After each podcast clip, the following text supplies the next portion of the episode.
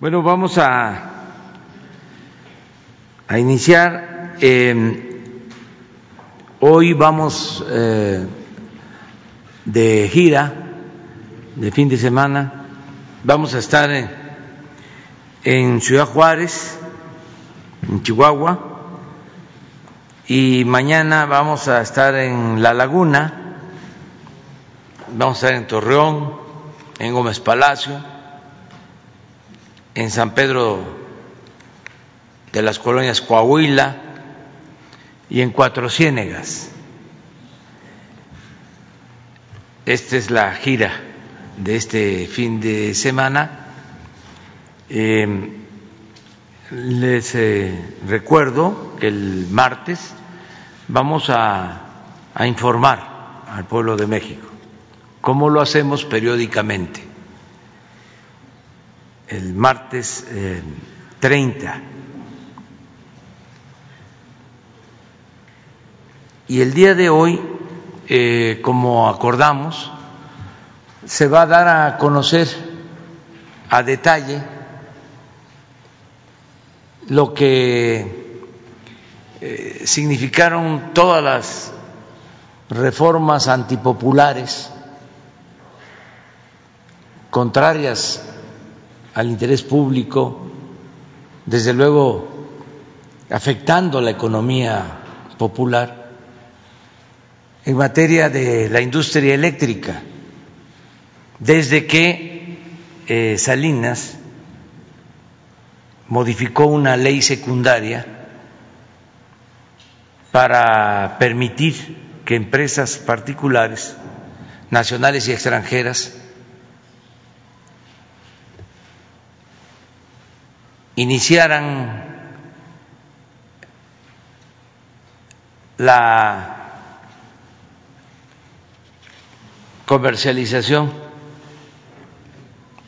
de la energía eléctrica,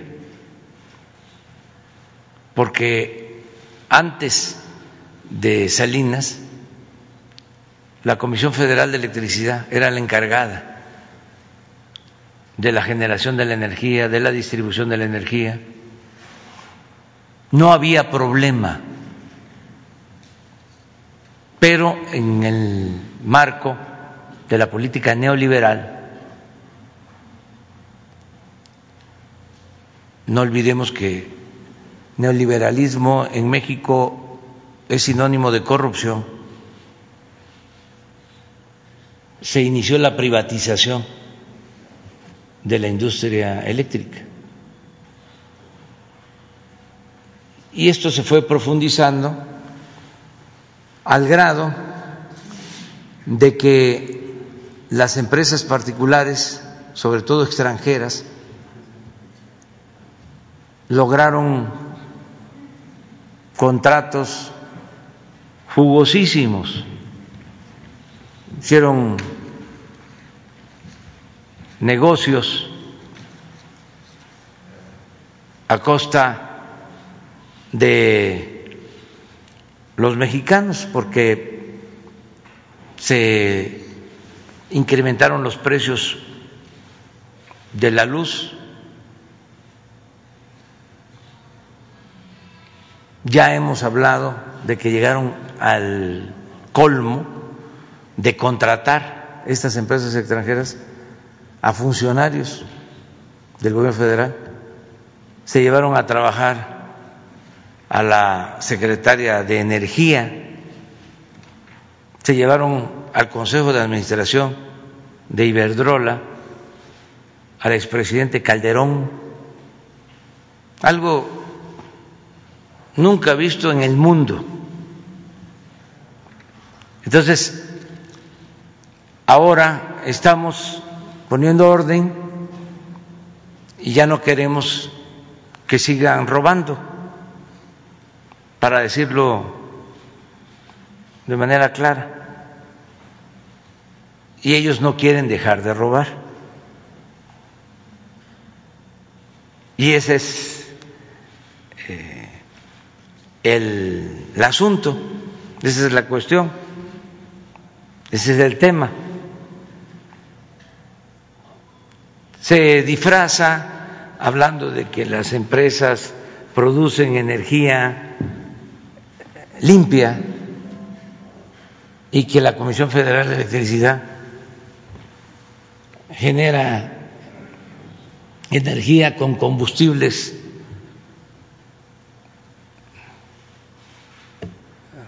contaminantes, que ellos son la modernidad, son muy cuidadosos del medio ambiente, les preocupa bastante el medio ambiente. Entonces todo esto pues es una simulación, es un disfraz. ¿Cuál es el resultado? ¿Cuál es la conclusión? De que por todas esas modificaciones que se hicieron a la Constitución, a las leyes, aquí abro un paréntesis para recordarles que cuando se aprobó la reforma energética repartieron sobornos a legisladores. Y es un asunto que está en manos de la Fiscalía. Cierro el paréntesis. La esencia es de que las grandes corporaciones empresariales y las cadenas comerciales pagan tarifas más bajas que lo que pagan los consumidores.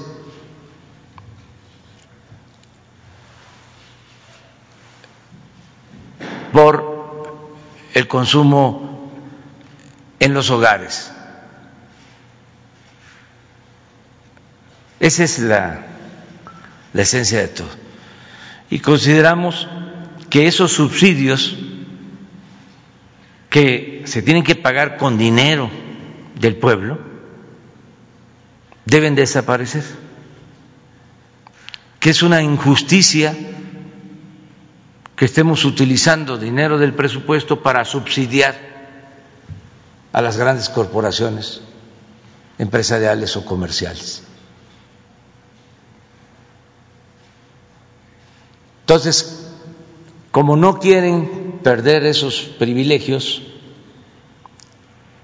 acuden a jueces y buscan ampararse y tienen el apoyo de todos los medios de comunicación, con honrosas excepciones, tanto de México como del extranjero.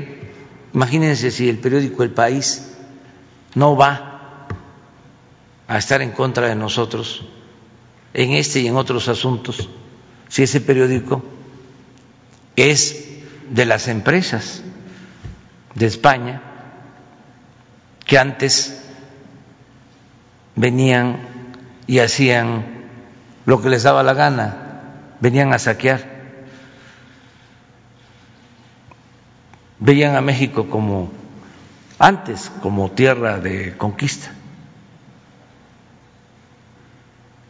Entonces, les ofrecemos disculpa, pero no vamos a permitir que sigan saqueando. Y ojalá y nos comprendan.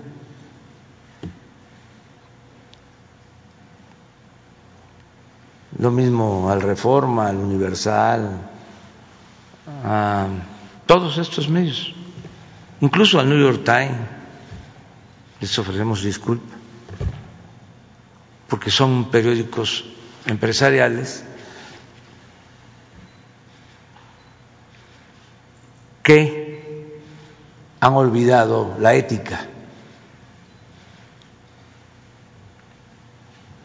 y han olvidado de que los medios de información deben de estar lo más cerca que se pueda a los ciudadanos y a la verdad y lo más distante que sea posible del poder,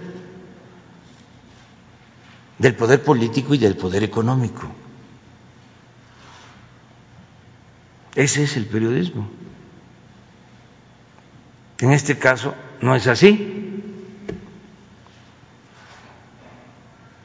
Todos en contra de nosotros, pero no nos vamos a mover. Porque nos eh, convertiríamos en cómplices de la corrupción, seríamos encubridores. Y nosotros llegamos al gobierno para acabar con la corrupción, porque es el cáncer que destruye a nuestro país. Es, lo he dicho eh, varias veces y lo repito, es la peste funesta, peor que la pandemia. estamos convencidos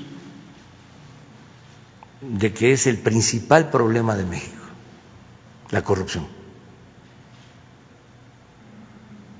No vamos, por eso, a dar ni un paso atrás. Si seguimos combatiendo la corrupción, va a salir adelante el país. De eso depende, de acabar con la corrupción. Aquí vuelvo a decir lo que comento, lo que comentaba desde hace muchos años, en la campaña, decía yo. Quieren que les eh, diga en poco tiempo, yo que no hablo de corrido, quieren que les diga en lo que tardo parado en un solo pie ¿Cuál es nuestro plan? Acabar con la corrupción.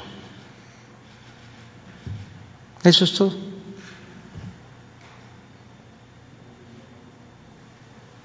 Entonces, vamos a explicar ahora, eh, le pedimos al director de la Comisión Federal de Electricidad, a los técnicos, que den una explicación a todos los ciudadanos, porque esto no lo sabía la gente, como los medios de comunicación estaban cooptados, para decirlo de manera elegante, el pueblo no sabía de todos estos enjuagues, desconocía muchas cosas, porque era nada más la versión del poder, no había otro este opinión, tenían el control casi absoluto de los medios de información. Ahora no es así, afortunadamente. Ahora se garantiza el derecho a la información y se cuenta con las redes sociales benditas redes sociales. Yo recuerdo que cuando nos hicieron un fraude, creo que fue cuando la campaña del 12, el editorial del país fue Obrador, un lastre. Ya para entonces ya existían las redes sociales y me dio tiempo de contestar. A ver si buscas lo que contesté en ese entonces. En el en el Twitter, en una de esas está. Pero ya de inmediato me pude defender antes no había posibilidad, porque se lanzaban, eh, calumniaban, difamaban agredían, linchaban políticamente y no había manera de defendernos. Esto lo repito y lo repito porque se ve como una situación normal el que ahora se tenga el Face, el Twitter, las redes sociales. A lo mejor para los jóvenes, pues sí, porque les toca a ellos utilizar estos instrumentos, pero antes no había nada.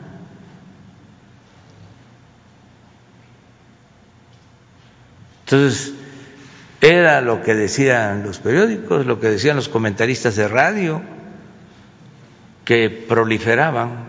Bueno, todavía. La televisión fue como en el 12. ¿Y si lo encuentran?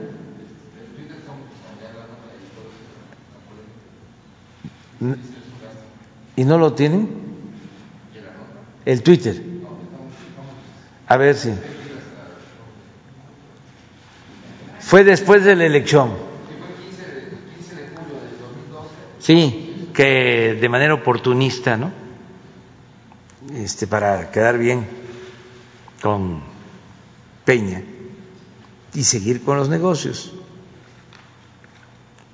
Porque acuérdense que con el presidente Calderón además de Iberdrola, la empresa favorita era Repsol. Bueno, se le vendieron hasta acciones a precios bajos, acciones de Pemex a Repsol. Imagínense que se vende una acción a 100 pesos y a los tres meses esa acción ya vale 200. De ese tipo de negocios, con Repsol, que era la empresa predilecta. La compra de gas, la entrega del contrato para extraer gas en Burgos, que fue un rotundo fracaso, pero sacaron muchísimo dinero. Y luego, ya con el presidente Peña, otra de las empresas predilectas era la que ganaba todas las OHL.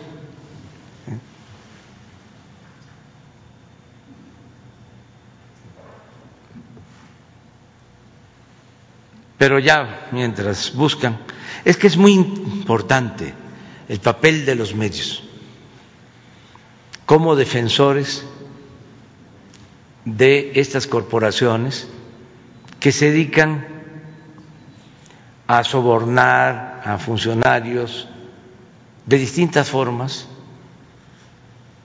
y a saquear, porque no es hacer negocios es robar a manos llenas. Entonces, vamos a que nos expliquen los directivos de la comisión.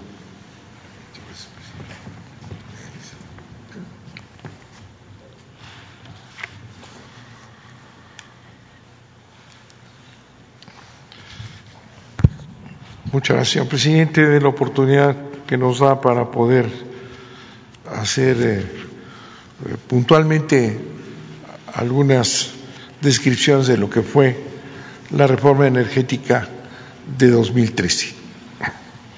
En efecto, dice el presidente que ha habido una eh, campaña verdaderamente brutal en contra del trabajo del presidente de la República en el área energética. Desde el inicio del gobierno empezó el ataque, sabiendo que el presidente estaba a favor de la defensa de las empresas eh, energéticas del país, por su importancia y trascendencia en la soberanía nacional, en la seguridad energética de México, la campaña empezó desde el primer día. Difamaciones, eh, mentiras constantes.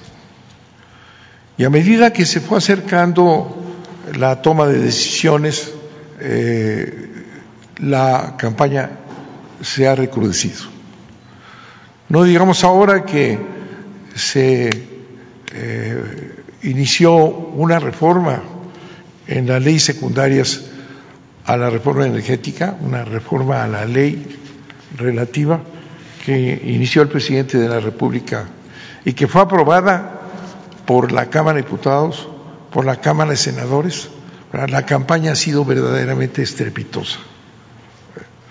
Mentiras, falsedades, eslogans se repitieron la oposición en la Cámara de Diputados, la oposición en la Cámara de Senadores, invitaron a supuestos técnicos, expertos, todos ellos pagados por los mismos intereses, todos comprometidos, empleados, abogados contratados, en una mentira permanente.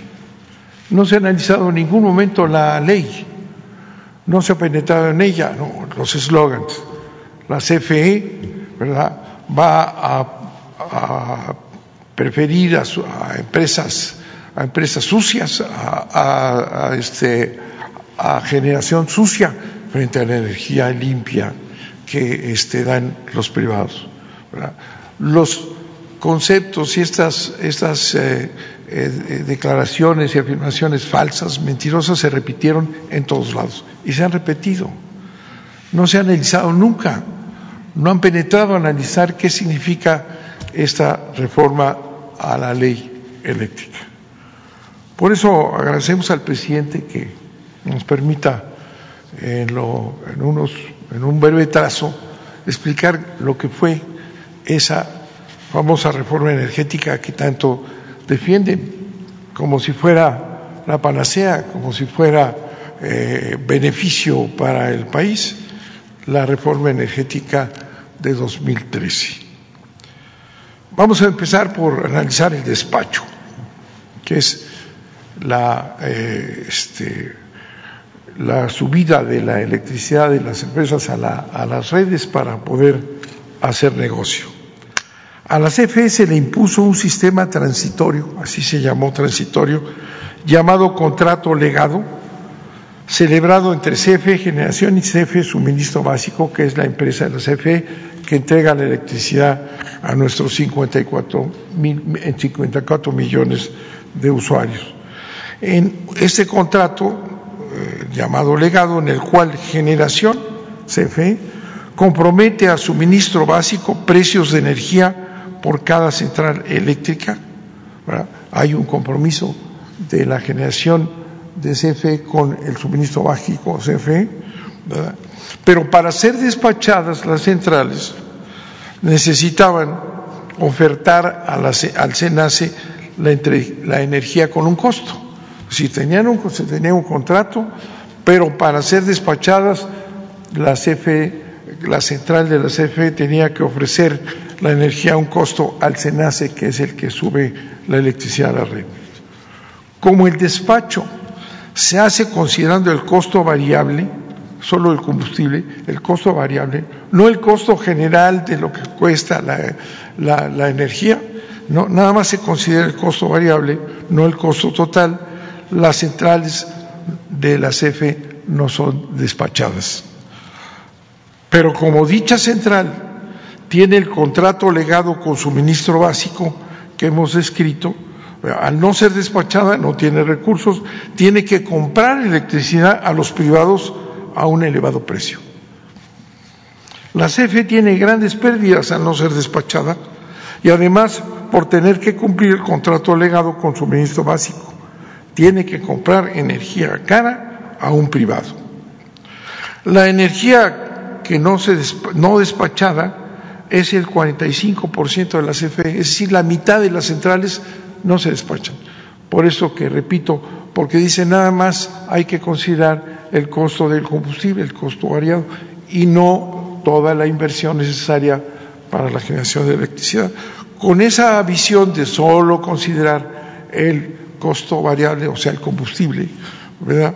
La mitad de, las empresas, de las generadoras de la CFE no son despachadas y tenemos ahí una pérdida de 215 mil millones de pesos a no ser despachadas la mitad de nuestras empresas por esa argucia de cambiar lo que es el, costo en nada más el combustible. Y por la energía además, que tiene que comprar la CFE a un privado, otra vez el beneficio a un privado, CFE pierde 220, 222 mil millones de pesos más. Seguimos con el despacho. La demanda eléctrica va creciendo durante todo el día, eh, va demandándose más durante todo el día, hasta llegar a lo que se llama el pico de la demanda, la mayor demanda. Para satisfacerla, ya al, final, eh, cuando se demanda más generación, se despachan las centrales eléctricas más caras. Cada siete días se liquida a las centrales, se les paga a las centrales participantes y todos reciben el precio que dio la central más cara. La central más cara fija un precio, el precio más caro, ¿verdad? Y ese precio se le aplica a todos, ¿verdad? el precio más caro, beneficiando a los privados que ofertaron un precio bajo para ser despachados. Nuevo beneficio increíble para los privados que ofertaron un precio bajo y recibieron un precio caro. La CFE tiene un beneficio mínimo en este pago a todos del precio más caro porque no son despachadas la mitad de nuestras centrales. Entonces, beneficio, enormes beneficios a los privados. Otra joya la CFE, suministro básico, que repito es la parte de la CFE que es la encargada de distribuir, de vender la energía a nuestros 45 millones de usuarios, es obligada, el suministro básico, que va, repito, a entregar la electricidad, es obligada por la reforma energética a comprar dicha energía a los privados. Si CFE, que va a entregar la energía, está obligada a comprar la energía a los privados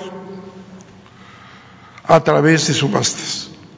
La mayoría de renovables, esos que no le pagan a la CFE el respaldo para cubrir sus intermitencias, afirman que son baratas, es decir, eh, tenemos que comprarle a los privados. En lugar de que la CFE genere, no, tiene que comprarle a los privados en subastas. Eso, bueno, esto es una maravilla. Son muy baratas, lo cual es absolutamente falso. Son caras. Actualmente cuestan más que el precio del mercado. Así tenemos que CFE financia a estas centrales, ¿verdad? Al, eh, financia estas centrales al estar obligada a la CFE a pagarles la energía durante 25 años enorme beneficio para los privados y subsidio a la CFE. Nosotros que tenemos que distribuir la energía y venderla, tenemos que comprar a los privados. Bueno, esta, esta exigencia es absurda, pero así es, así es la realidad de la reforma energética. La reforma energética convirtió a la CFE en trampolín para los intereses privados. Se obliga a la CFE a comprarle energía a los productores, a los llamados productores independientes. Estos productores vienen de la ley de Salinas. Cuando negoció el Tratado de Libre Comercio, Salinas dijo que no le había hecho ninguna concesión a los, los, negociados norteamericanos, ni en electricidad, ni en, ni en el petróleo. mantuvimos la soberanía nacional en energía. Pero mintió, Para conceder lo que aparece, y ahí está en el Tratado de Libre Comercio, el, primer Tratado de Libre Comercio, ahí aparece que la CFE o sea, el país tiene que aceptar que entren eh, generadores independientes a venderle a la CFE, lo cual fue en su tiempo una absoluta inconstitucionalidad, dice, y con eso ya metió al sistema eléctrico que estaba en la generación este, reservada al Estado, entran unos generadores independientes que le venden la energía a, la CFE. La CFE no necesitaba ningún generador privado que le vendiera electricidad, tenía el 100% de electricidad del país. Era absurdo eh, presentar a los generadores privados ¿verdad? como una ayuda a la CFE.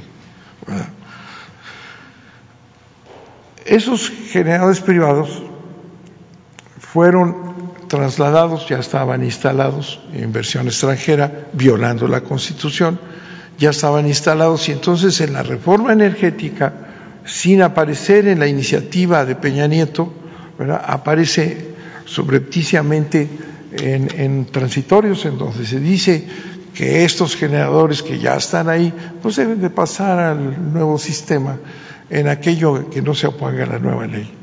Y entonces llegan los generadores privados. Entonces, tenemos aquí que eh, se obliga a la CFE a comprarles energía a los productores independientes, los que venían de atrás. Nueva ventaja para los privados. Se les garantiza esta compra de energía con lo que se les asegura la recuperación de su inversión, porque ya tienen la venta, ya tienen la seguridad durante 25 años, ¿verdad? Y eh, ¿Quién paga la inversión? Pues la CFE que les compra obligatoriamente esa energía. Y al final, estos generadores independientes se quedan con la propiedad de esa central eléctrica que posteriormente competirá con la CFE. Otro apoyo generoso de la CFE a los privados, con contratos que además los benefician a ellos y perjudican a la CFE. Son contratos leoninos también. No hay un solo contrato en todo el sistema que no sea eh, leonino contrario a los intereses de la CFE y beneficiar a los privados. Otro, otro gran, otra gran ayuda a los privados. Con este modelo, con este modelito, digamos, se han construido 34 centrales, generadores independientes, ¿verdad? 34 centrales que producen ya el 40% de la energía de la que genera la CFE. Es decir, van supliendo al obligarle a la CFE a comprarles en contratos leoninos, que podemos explicar y lo hemos, lo hemos este, dicho públicamente, ¿verdad? Les estamos pues garantizando la inversión. Tienen el negocio redondo. Sustentados estos generadores independientes en un, en un este, transitorio que metieron por ahí durante las discusiones subrepticiamente, eh, es, es, un, es un este, es una base jurídica nula porque establece el, el, este, el transitorio que tendrán los privilegios que, que, tenían en la anterior ley en tanto no se opongan a la nueva ley. Entonces los meten. Pero eh, como entrará un sistema de mercado, en todo se oponen a la nueva ley. Por tanto, eh, la base jurídica de los generales independientes es nula no tienen base suficiente, pero con ese, con esa, este, con esa inserción, ¿verdad? Eh, sustentados en ese transitorio, la CFE tiene que pagarles el 100% establecido en el contrato. Si es un contrato que viene de atrás, en donde los generadores le venden el 100%, le venden el 100% a la CFE, la, CFE tiene que pagar el 100%, pero en el mercado no los despachan al 100%, sino que de repente 70%, 80%, y les tenemos que pagar, porque así está en la ley, el 100%, aunque no entreguen el 100% de la energía. Y ya, decía yo, ya ahorita montados en la CFE, ya tienen el 40% de la energía que tiene la CFE. Nuevas pérdidas para la CFE con ese contrato que les pagamos el 100%, aunque entreguen el 80, el 60, el 70, según el despacho. Nuevas pérdidas para la CFE. Otro abuso, también ilegal, son las sociedades de autoabasto. Esa es una, este, eh, esa es una invención verdaderamente increíble. Las sociedades de autoabasto, en las que un generador, fíjense, un generador, ya sea Iberdrola o Enel, generan energía y finge tener múltiples socios socios de paja, por supuesto, porque habiéndose preservado el privilegio de la anterior ley eléctrica, ya derogada, no pagan la red. Ese es otro, otro, otro modelo que viene de la ley salinista. ¿verdad? Esta invención, concesión para que entraran inversiones extranjeras al país, estando prohibidas en la Constitución, estas sociedades de autoabasto son un fraude a la ley es un generador y finge que todos son, que todos son socios. ¿Y por qué eh, este mecanismo? Porque como se estableció que iban a conservar los privilegios que venían del pasado, tienen derecho a no pagar la red, tienen derecho a subirse a la red. Entonces se inventa ese mecanismo de una sociedad de autoconsumo que no es más que una empresa que le vende a, a, este, a, privados, que les vende, a socios de paja, pero como conserva los privilegios en la ley, de la ley anterior, no pagan la red.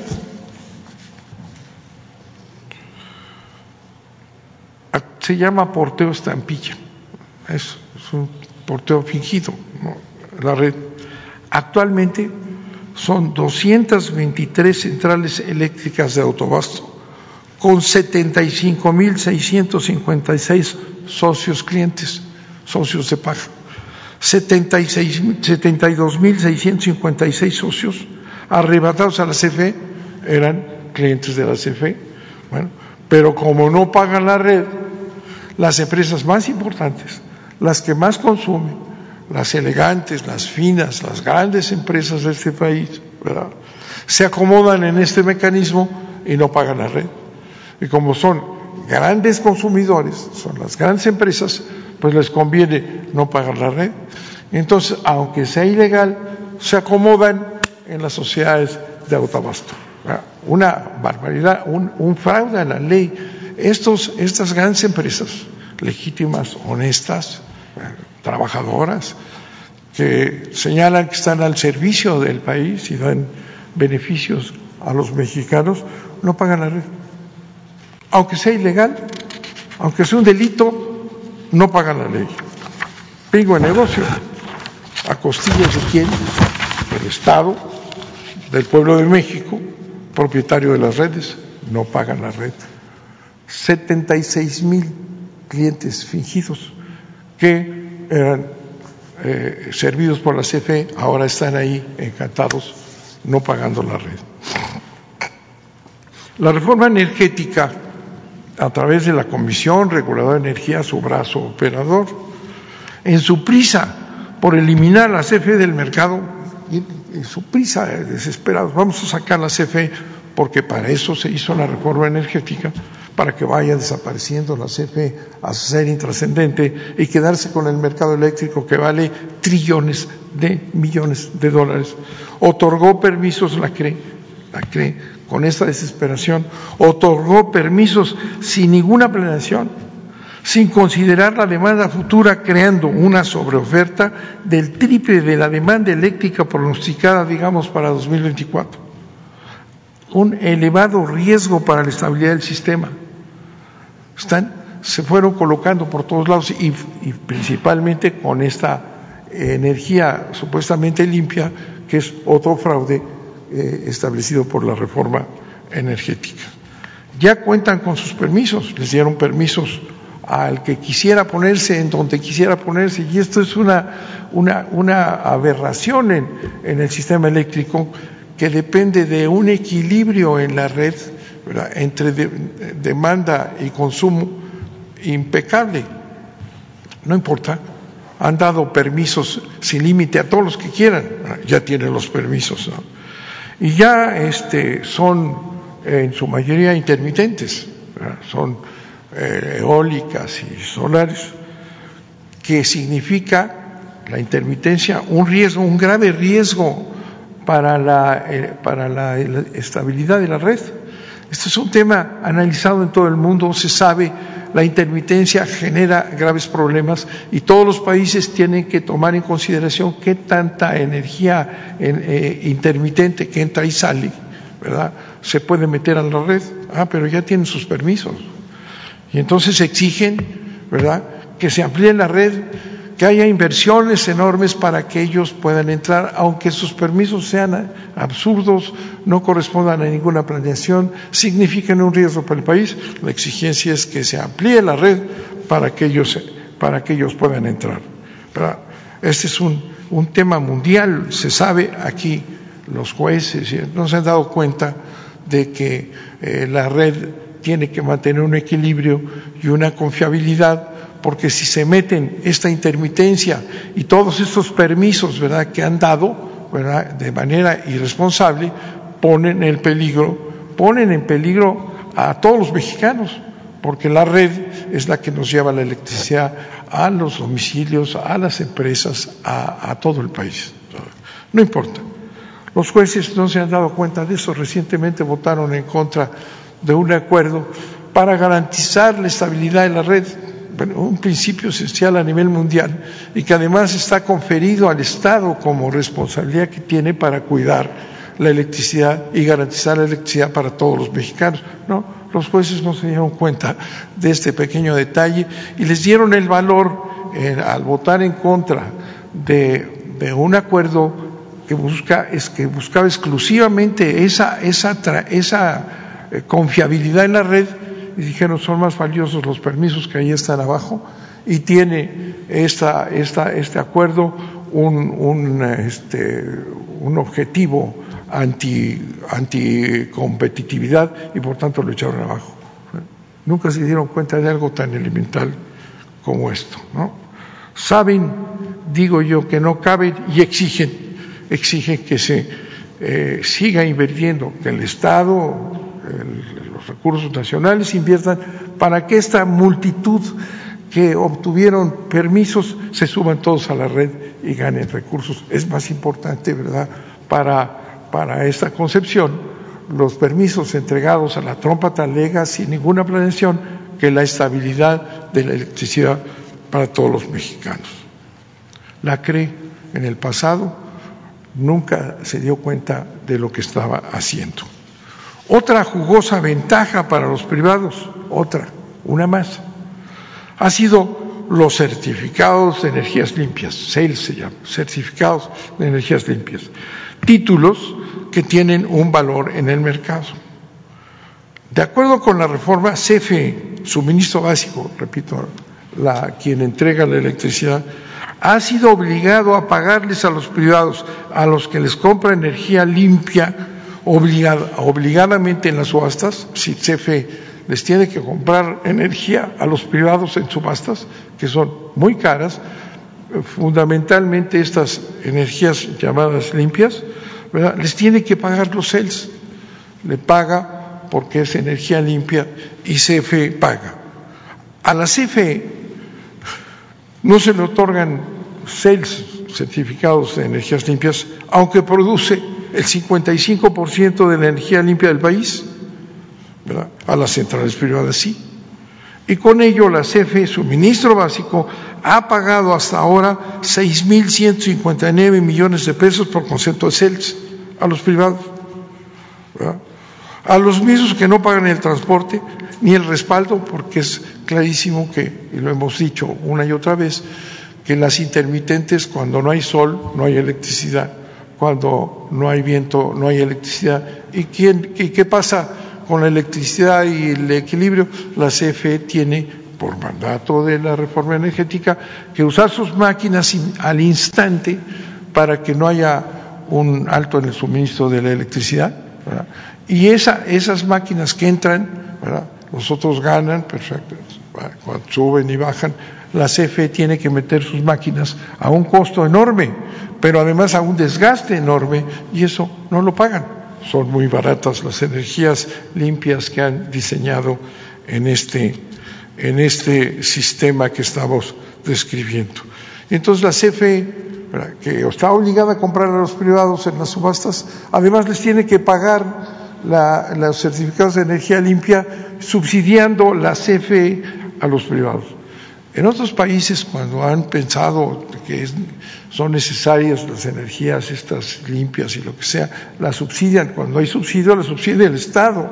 En este caso, absurdamente, quien subsidia a las empresas privadas, pagándoles, comprándoles la energía en subastas y además les paga el certificado, este, la propia CFE, a sus competidoras les tenemos que pagar los certificados con un costo ya hasta ahorita de casi 7 mil millones de pesos.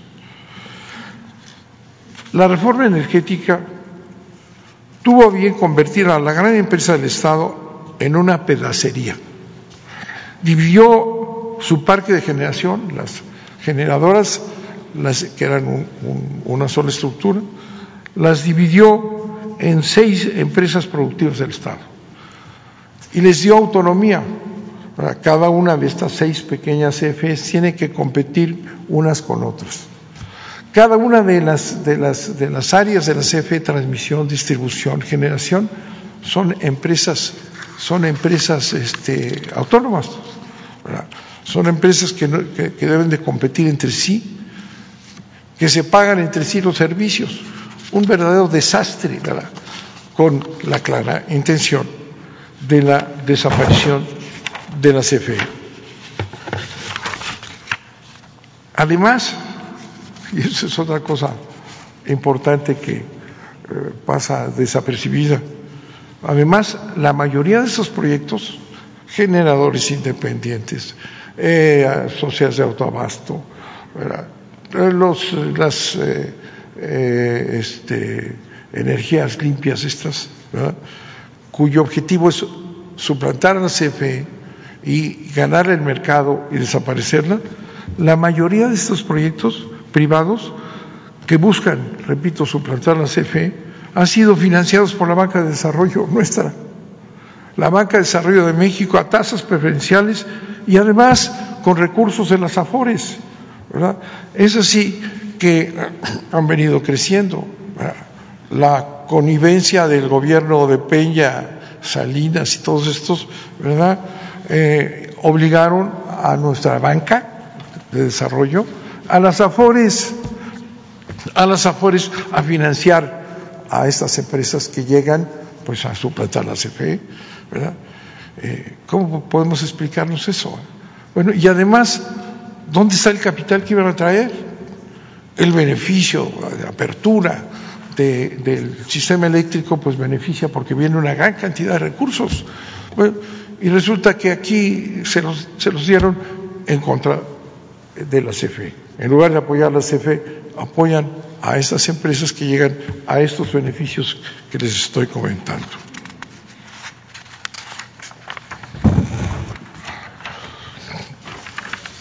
La serie de reformas regresivas que estamos descubriendo a la ley desde la época de Salinas y a la Constitución que empezaron, por eso, desde 1992, culminadas en la reforma energética de Peña Nieto en 2013, dieron lugar a que claramente, a que claramente se estableciera un sistema en que las familias de la clase media y popular, los mexicanos, las familias de clase media y popular, pagan mucho más por su electricidad que las grandes empresas, que los grandes corporativos. Entonces, ¿cómo puede explicarse que el beneficio de la electricidad para el servicio público ¿verdad? no la paguen las grandes corporaciones con todas estas argucias, sino además son subsidiados por la CFE, en cambio las familias de clase media, la clase popular, las pequeñas empresas luchan por subsistir con, eh, con sus trabajos y además pagan, tienen que pagar la electricidad. Este es un ejemplo típico, claro, de los gobiernos oligárquicos. Podrían con estos elementos que les comentamos, que ocultan, podrían estos honorables jurisconsultos, los expertos que presentan todos los días en los periódicos, fulanito experto, que son empleados de ellos, los comentaristas de todo pelaje que aparecen cada vez más, podrían afirmar honorablemente, objetivamente, que este sistema que hemos escrito garantiza la libre competencia la libre concurrencia. Es verdaderamente grotesco cuando se analiza lo que han creado, ¿verdad? No tiene ninguna relación con un mercado, no tiene ninguna relación con un sistema de competencia, es un sistema de atraco, es un sistema de beneficio a los privados, es un sistema de injusticia social. La ley, la reforma de la ley de la industria eléctrica que mandó el presidente al Congreso de la Unión y que fue aprobada en, en, ambas cámaras, en donde la oposición, el seguimiento, nunca entró a analizar la ley. Todo su argumento es que la CFE va a poner a sus plantas sucias la ley combustóleo, cuando en México consumimos solo el 5 o 6% de, eh, de combustóleo, comparado con Estados Unidos o, carbón, la ley, la, la ley combustóleo, ¿no? Pues 5% tiene la CFE en combustóleo. Va a sustituir a las energías limpias, que están tramposamente metidas en primer lugar, porque con eso el costo fijo y el costo variable, pues la, la, la, el aire no cuesta y el sol no cuesta, entonces para arriba, ¿verdad? Y con todas las ventajas que hemos, que hemos señalado. Es, es posible que los jurisconsultos, que estos jueces eh, creados para la, la, proteger la competencia, puedan decir que esto es competencia, puedan eh, eh, establecer o, o este, suspensiones, urbe y etorbi, a todos suspende un juez, ¿verdad? Violando el concepto elemental del amparo, suspende la ley que aprobó el Congreso, la Cámara de Diputados y la Cámara de Senadores, ¿verdad? Yo digo, esta, si podemos puntualizar unos cuantos datos que les he dado en el tiempo que me permite el presidente de la República, esta es una barbaridad, es un sistema de saqueo, es algo eh, pensado para que desaparezca la CFE y los intereses ajenos se queden con un mercado eléctrico para negocio privado, ¿verdad? como se ha expresado en otros, en otros continentes, y, y este, eh, generando un sistema que no tiene ninguna defensa y que debe ser, y que debe ser cambiado. Y por eso está la ley cuyo objetivo es quitar estas aberraciones, evitar estos, estos subsidios con el capital mexicano, nuestro, con el presupuesto nacional, para la destrucción de la empresa más importante de este país, que es que la CFE la que da energía a todos los mexicanos, la que impulsará el desarrollo de este país. ¿verdad? Esa que tiene por mandato del presidente de la República no subir nunca las tarifas, porque no es una empresa que viene a, a, lucrar, sino una empresa que viene a servir al país. Esa es la que quieren desaparecer con estas leyes, con esta reforma energética, que tiene una larga cola desde las reformas de Salinas unos años atrás. Muchas gracias, señor presidente. Vamos a presentar el director de, de Energía, es una filial de la CFE. Nos va a ayudar con algunos números para explicar con mayor claridad esta reforma que hemos comentado. Muchas gracias, señor presidente.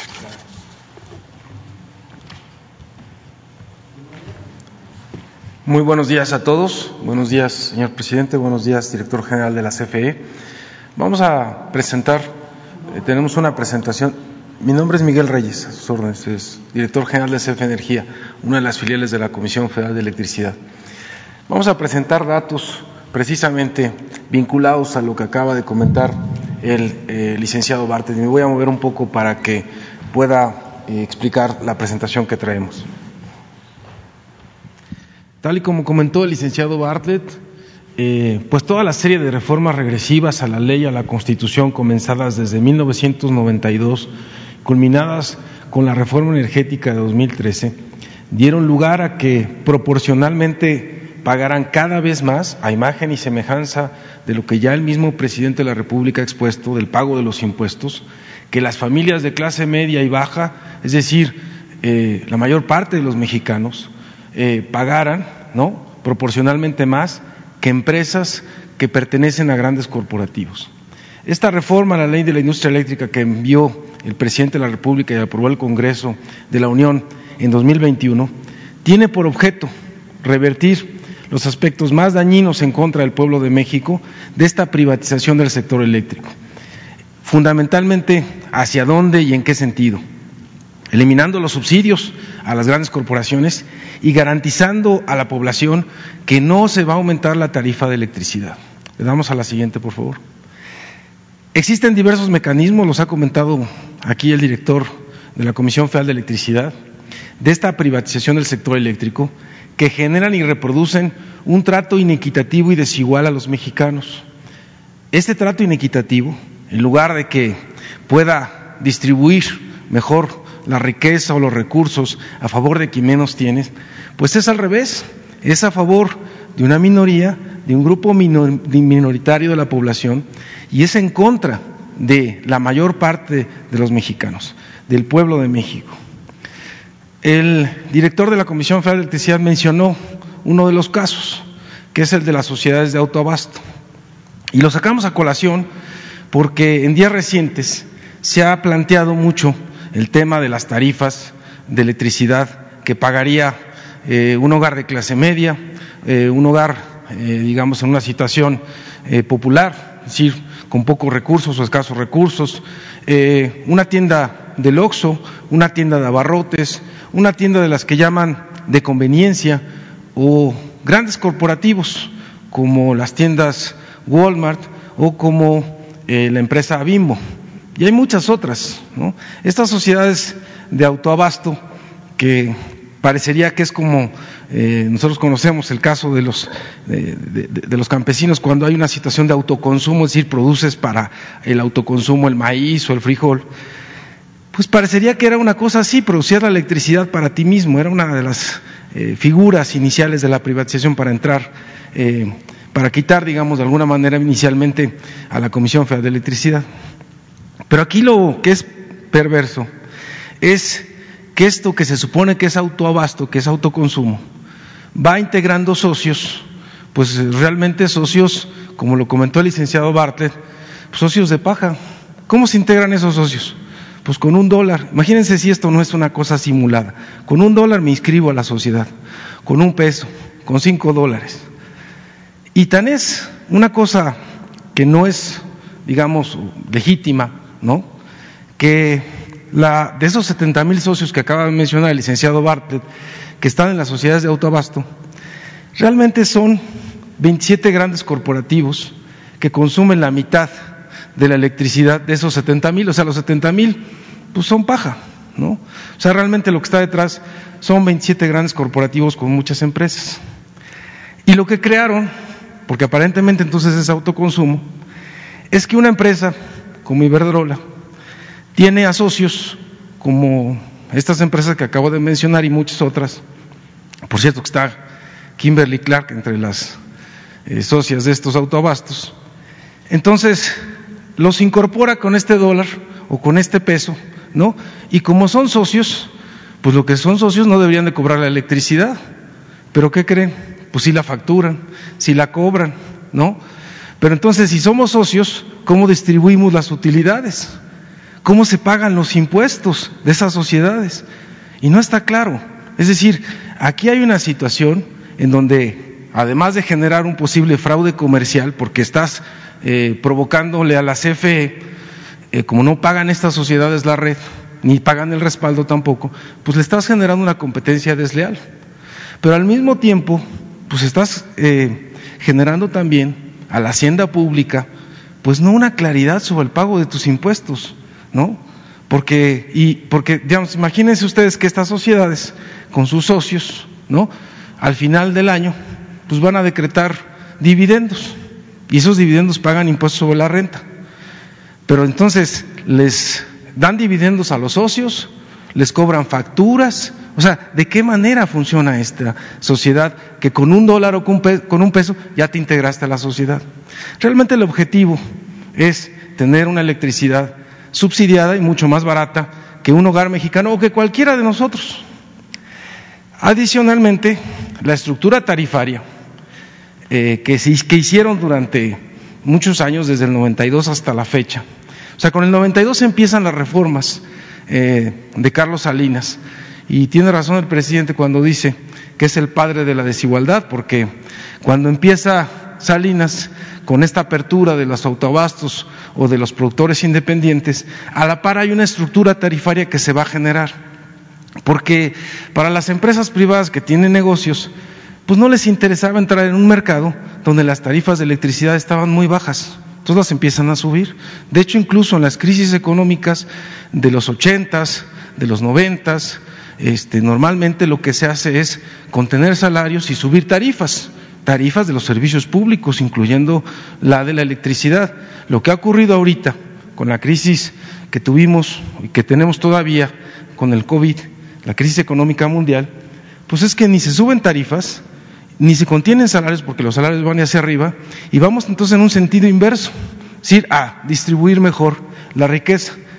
¿Qué pasa entonces con esta estructura tarifaria que se generó con este padre de la desigualdad que es Salinas?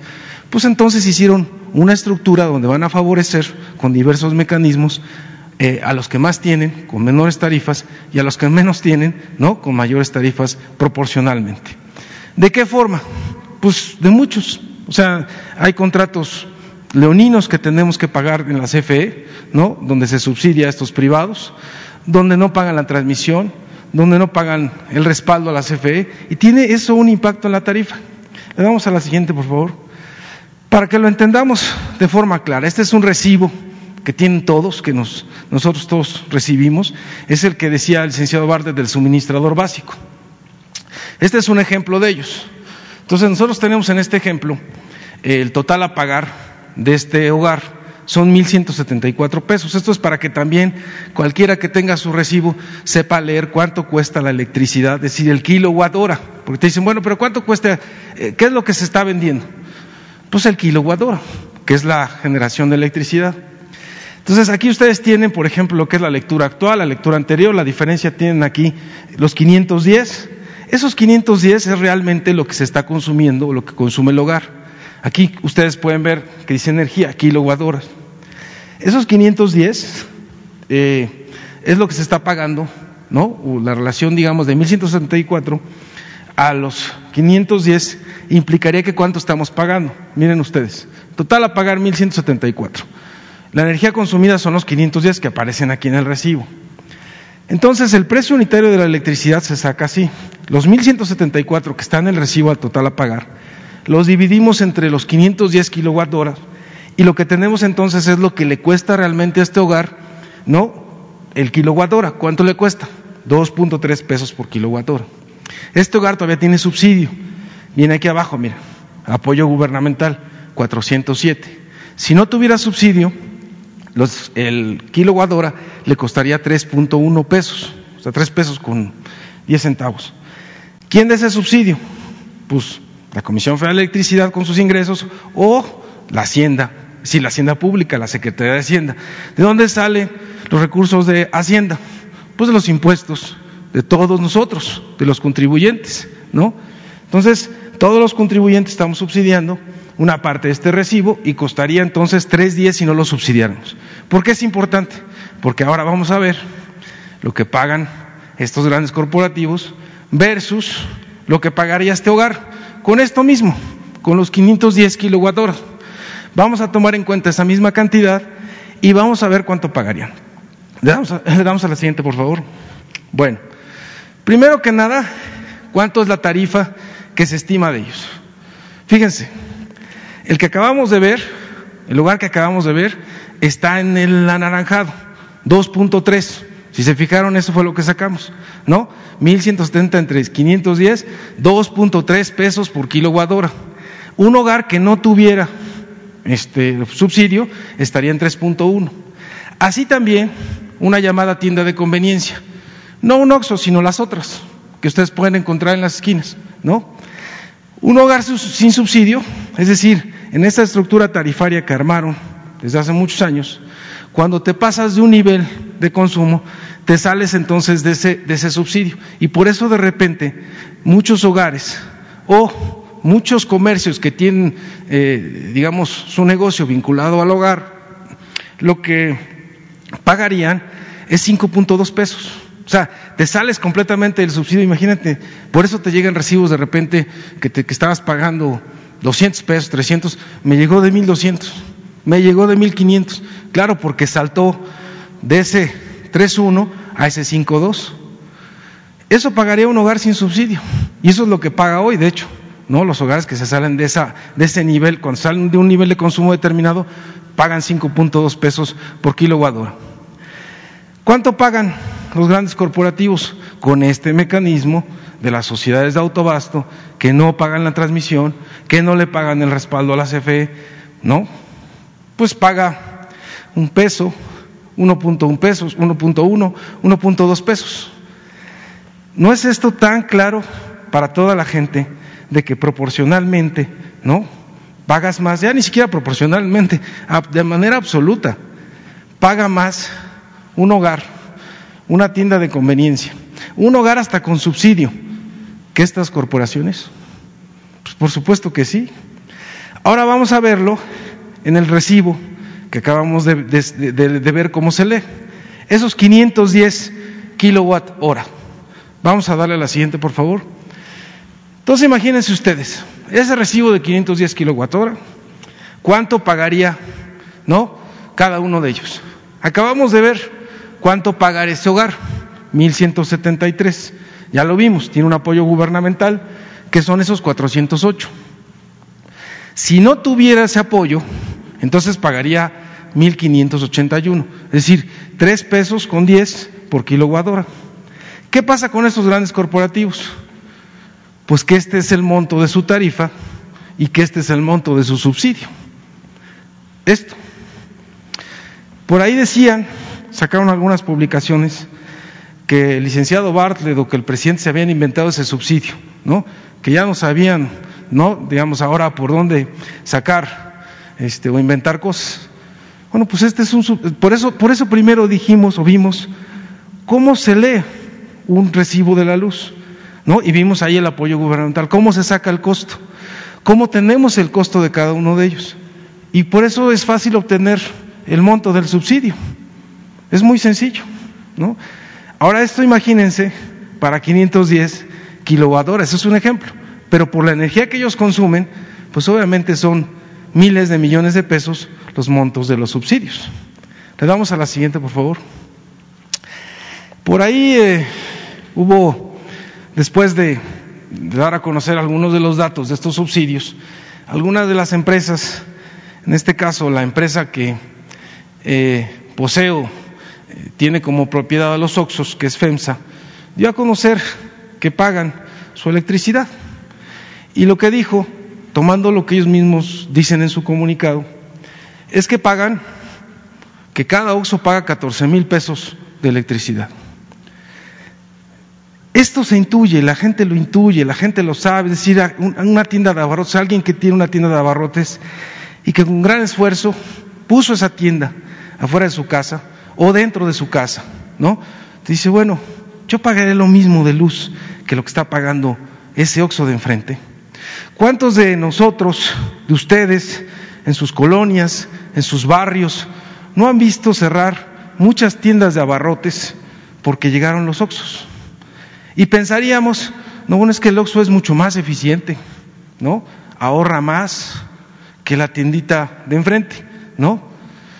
Y resulta que ese Oxxo, además de los subsidios que recibe de esa misma empresa FEMSA, con los refrigeradores gratis que los dan, ¿no? etcétera, es decir, entre otras cosas, que no, que hacen ya que competir de forma diferente o desleal con una tienda de abarrotes, pues ahora está el recibo de la luz. Y entonces, fíjense ustedes, cuando van a un Oxxo o cuando van a una tiendita, mucha gente luego lo que prefiere es ir a ese Oxxo porque tienen todos los refrigeradores prendidos, todo está frío. Entonces tú vas a la tienda de abarrotes y la tienen apagada, tienen apagado el refrigerador. Y a veces lo prenden un ratito y lo vuelven a apagar. ¿Por qué? Pues porque están pensando en su recibo de luz. Entonces la gente dice, ah, no, no vayas a la tienda de abarrotes porque está apagado. Está apagado el refrigerador, no está frío este, lo que vayas a tomar, ¿no? agua, refresco, lo que sea. Pues claro, yo puedo tener el refrigerador prendido todo el tiempo porque tengo, además de que me subsidian esos refrigeradores, pues me subsidian la luz. Así que bonito, ¿no? ¿Quién no va a hacer un negocio? ¿No? O sea, ¿quién no va a tener un OXO? Y, y además, le hacemos creer a la gente que fue porque o es ineficiente o no le echó ganas, ¿no? Mira, ya llegó el Oxxo, no le echaste ganas. Pues no, no es por eso. Es porque el Oxxo va a pagar esos 14 mil pesos que acaba de decir en su propio comunicado, pero va a recibir un subsidio de 26 mil pesos en ese recibo, o sea, por, esa cantidad de energía que está consumiendo. Una tienda de conveniencia, que son los otros, porque hay algunas otras tiendas de conveniencia que también están en los autoabastos, Saqué alguna de ellas, a ver si ustedes que son periodistas y son muy buenos en esos, ven a quién sacamos, que también están en los socios estos. Estas tiendas pagarían 24 mil pesos porque pagarían 3.10 pesos por kilowatt hora. Pero ¿qué pasa con las tiendas de abarrotes que están en los hogares, que están ahí en un localito, ¿no? Dentro de una casa, que no tienen Así como el caso de los impuestos, que los grandes corporativos tienen despachos a su servicio para buscar ¿no? los recovecos de la ley para no pagar impuestos, pues un chiquito no tiene ni un contador. ¿Cómo vas a ver esos recovecos? Pues lo mismo la tienda de abarrotes, porque, porque además de que hay tarifas, digamos, se podrían registrar en esta tarifa, que es una tarifa este, que le llaman de baja tensión, ¿no? Pues, ¿Quién va a saber que te tienes que registrar en una tarifa de baja tensión? Pues no lo sabes. Abres tu tendita en tu casa y pagas la luz. Pero al abrirla en tu casa, de repente te vas a salir esos hogares, como la estructura tarifaria que hicieron, ¿no? Hace que después de determinado nivel de consumo te salgas del subsidio. Entonces, como te sales del subsidio, pues ya vas a pagar 5 pesos, 5.20 pesos kilowatt hora. Entonces, ¿cuánto pagaría una tienda de abarrotes por el mismo consumo que son 7.800 kilowatt horas por el mismo consumo del OXO, pues 40 mil pesos. Pues así como voy a competir. Yo pago 40 mil y el del OXO paga 14. Pues así no se puede. Le damos a la siguiente, por favor. Es decir, este régimen de autobasto simulado con socios de un dólar, de un peso, socios pues de paja, permite a grandes empresas como estas que acabamos de mencionar, pero hay muchas otras, ser socias de estas grandes transnacionales de energía, como Iberdrola. ¿Eso qué genera? Pues de entrada desigualdad, ¿no? Pero también competencia desleal. Hay un trato inequitativo y desigual con empresas del mismo tipo, con las mismas tiendas de conveniencia, pero fundamentalmente con las tiendas de abarrotes, con los hogares que no tienen subsidios. Y además, esta competencia desleal no es solamente con estas tiendas, ¿no? Y con estos negocios, sino como lo acaba de decir el director de la Comisión Federal de Electricidad, es con la CFE. Fíjense lo absurdo, nosotros les damos el subsidio, nos compiten, ¿no? Nos quitan esos grandes consumidores, esos grandes consumidores reciben tarifas preferenciales por los subsidios y la CFE deja de recibir ingresos por eso. Ni le pagan la transmisión, ni le pagan el respaldo, y dejó de recibir ingresos pues, de esos grandes consumidores de electricidad. Es decir, esa venta de electricidad, porque también lo mencionaron en las redes sociales, lo que pasa es que, fíjense que la gente del gobierno de la CFE no sabe, ¿no? No sabe que las energías limpias lo que hacen es producir a bajo costo. Explíquenle al licenciado Bartlett, no entiende, ¿no? Que eso esa es la verdad. Que la energía de la CFE es sucia y cara y que la nuestra es limpia y barata. ¿Será eso o será porque tienen subsidios? Bueno, pues vamos a dar otro dato. Damos a la siguiente, por favor. Antes de dar ese dato, vamos a decir el impacto. Porque el dato que vamos a dar es realmente cuánto les cuesta generar la electricidad. Pero vamos a dar primero el del monto de los subsidios porque no le pagan esta transmisión a la CFE. Son casi 50 mil millones de pesos. O sea, eso que no se le paga a la CFE que mencionó el director de la Comisión Federal de Electricidad, pues es equivalente al presupuesto anual del Estado de Chihuahua, porque luego nos dicen, oye, ¿cuánto es? Pues a ver, esos 40 mil, 49 mil millones de subsidio por la, el no pago de las tarifas de transmisión, ¿cuánto es? Pues eso es equivalente a lo que recibe el Estado de Chihuahua en un año. Eso es, ¿no? Y solo una empresa, casualmente, es casualidad, Iberdrola, recibió el 26% de estos subsidios.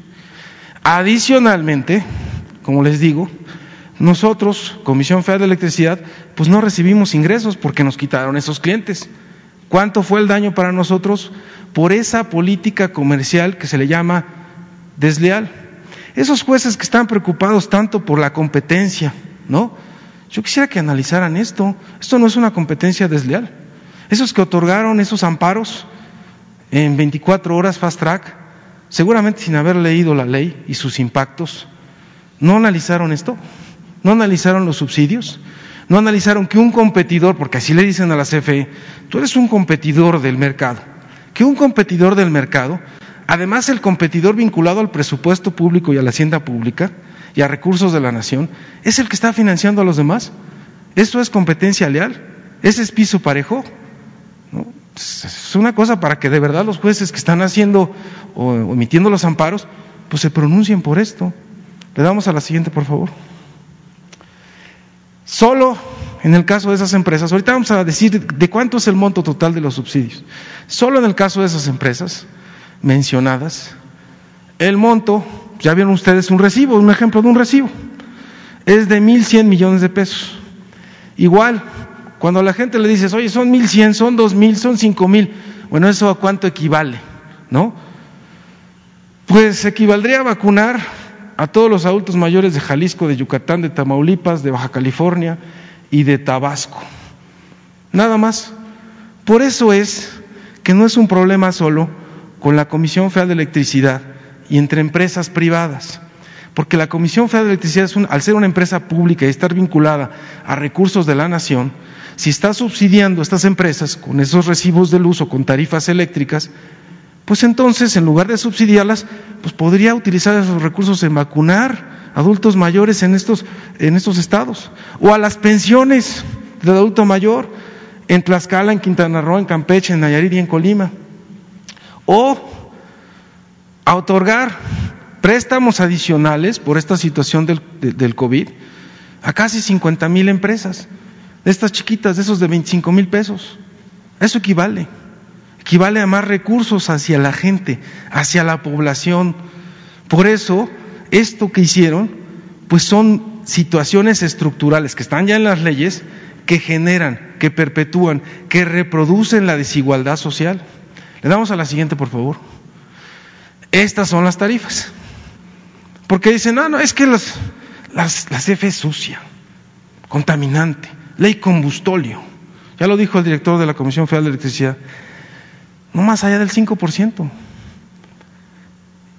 Y además, esas plantas que generan hoy con combustolio tienen un combustolio dual.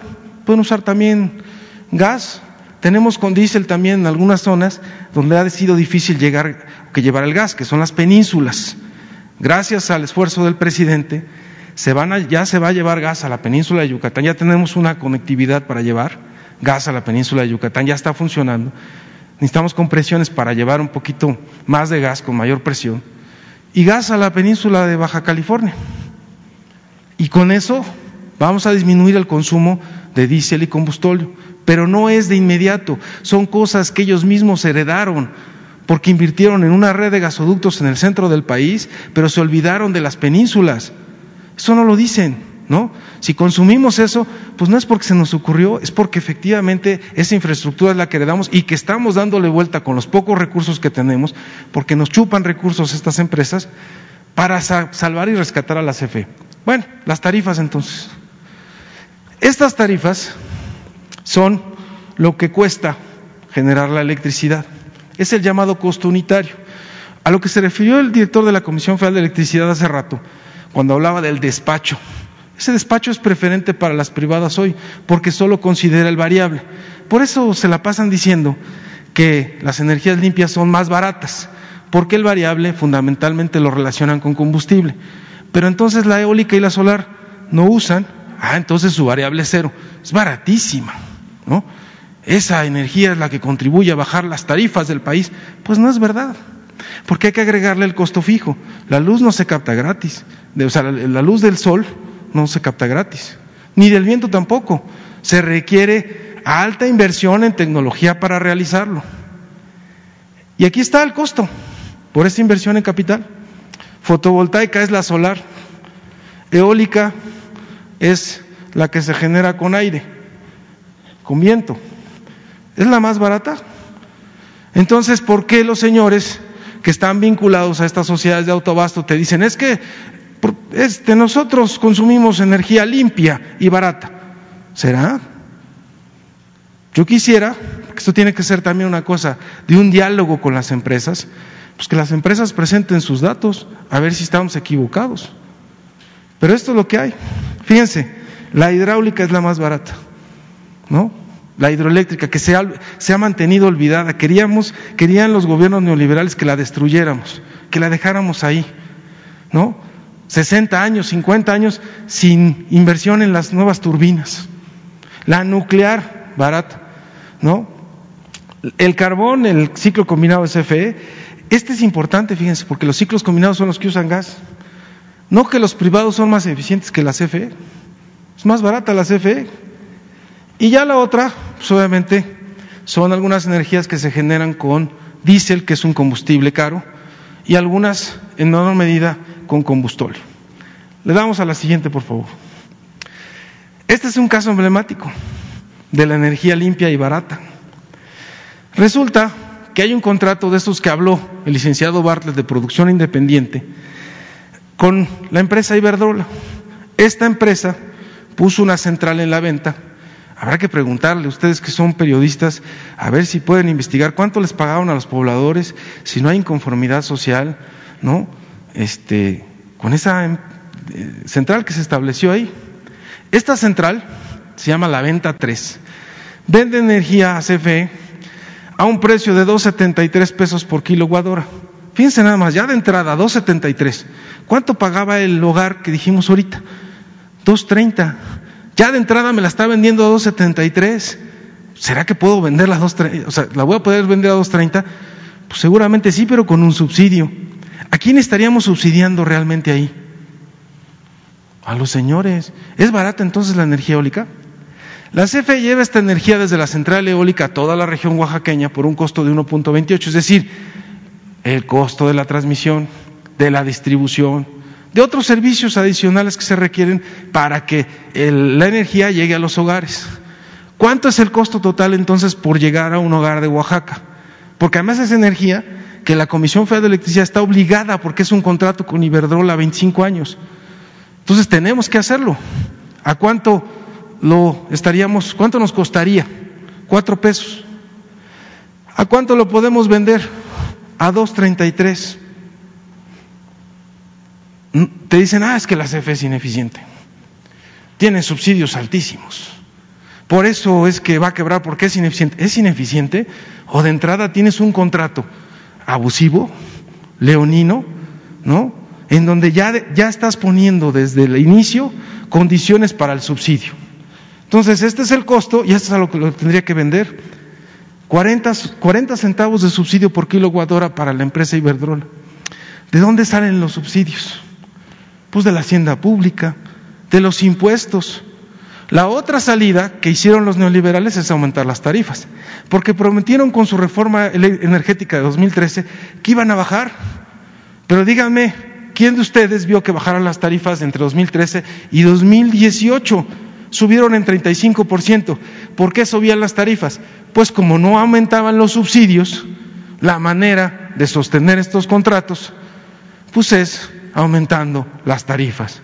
Por eso, la gran hazaña de este gobierno del presidente López Obrador de decir, primero vamos a parar ese incremento tarifario y pasarle este costo a las familias, porque no es justo. Y segundo, pues vamos a poner orden y vamos a desaparecer pues estos subsidios. De eso se trata la nueva ley, de eso se tratarían las nuevas reglas. Le damos a la siguiente, por favor. Ahora sí, el monto total de los subsidios. Porque es algo que se ha preguntado. ¿Cuánto realmente subsidia la CFE a estas empresas privadas? Por todas las cosas que ya comentó el licenciado Bartlett. ¿Por qué no nos despachan? ¿No? Y nosotros pagamos la disponibilidad de la central a estos productores independientes o privados. Las pagamos al 100%, pero no son despachadas por ese mercado. ¿Por qué no pagan la transmisión? ¿Por qué no pagan el respaldo? Es decir, cuando la energía intermitente, ¿no? De repente se va, pues tiene que entrar otra energía, que es la de la CFE. Porque en los contratos de producción independiente hay tarifas que vienen creciendo. Esta que mostré de la eólica de la venta en 273 en 2024 va a llegar a tres pesos. O sea, no crean que va a bajar, sino que va a subir el riesgo cambiario. Porque además los señores cuando hicieron estas licitaciones internacionales se ufanan, ¿no? Licitaciones internacionales. Licitaciones internacionales en donde la adjudico a pesos, pero me la van a cobrar a dólares. Entonces el riesgo cambiario, ¿quién lo asumió? Pues la CFE. La inflación, me pusieron una inflación, porque es en dólares, nos pusieron una inflación en dólares, de 2.7%, cuando la inflación de Estados Unidos no sobrepasa el 2%. O sea, son así, ¿no? Órale, por aquí, por aquí, por todos lados. Diría licenciado Bartes, no hay contrato, no hay convenio en donde que revisemos donde no encontremos condiciones desventajosas, lesivas, leoninas. Subsidio es entre el precio de compra y el precio de venta. Ya vieron un ejemplo ahorita. 2.73 lo compramos, a 2.33 lo vendemos, ¿no? ¿A quién se lo compramos? A estas grandes empresas. El monto total de todo esto, de todos los subsidios, equivale a 471.200 millones de pesos. ¿Podríamos vacunar con esto a la población de COVID? Pues claro, si son 40 mil millones, ¿no? Podemos hacer 10 rondas de vacunación de COVID de toda la población mexicana. Por eso es tan importante el tema, ¿no? Porque esto se puede dedicar, destinar a la población, a la gente, a la gente más necesitada, a la de a pie, ¿no? Por eso es importante. Le damos a la siguiente y con esto vamos a finalizar. ¿Qué se ha implementado desde nuestro punto de vista entonces? Pues con esa iniciativa que se envió y que se aprobó por parte del Congreso, pues es recuperar recursos de la hacienda pública, o sea, vamos a poner las condiciones parejas. Lo que realmente dicen, de, dijo el licenciado Bar, de la libre concurrencia y competencia, pues vamos a ponerlo en práctica, pero ya sin subsidios. Ya no puede ser un competidor que esté subsidiando a los demás. Eso, esos subsidios o eliminarlos, pues implica recuperar recursos a la hacienda pública, implica que se va a fortalecer a la Comisión Federal de Electricidad, implica que vamos a garantizar que la, a la población que no se van a incrementar las tarifas y que ese no incremento de tarifas, como lo dijimos hace rato, a diferencia de otras crisis donde con los esos paquetes de ajuste que recomendaban, eh, pues Fondo Monetario Internacional o quien fuera, aumentar tarifas de servicios públicos, bajar salarios, ¿no? Pues es ahora al revés, las tarifas no suben, los salarios mínimos se recuperan y los precios de los energéticos todos se mantienen constantes. ¿Qué se requiere entonces para transitar hacia ello? Pues que las empresas, estas que han recibido estos subsidios, dejen solamente de ampararse y obviamente de financiar, ¿no? Este personeros para que nos estén golpeando todo el día. Hay que buscar un diálogo y sentarse con ellas y decirles, miren, puedes transitar, nosotros también podemos coexistir, podemos convivir, pero en otras circunstancias.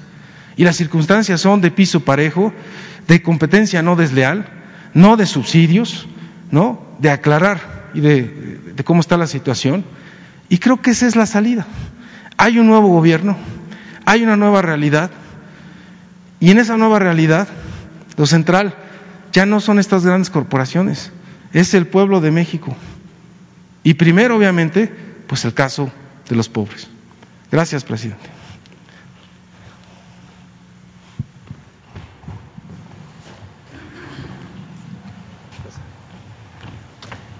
Bueno, pues es, es eh, muy amplia y al mismo tiempo clara la exposición.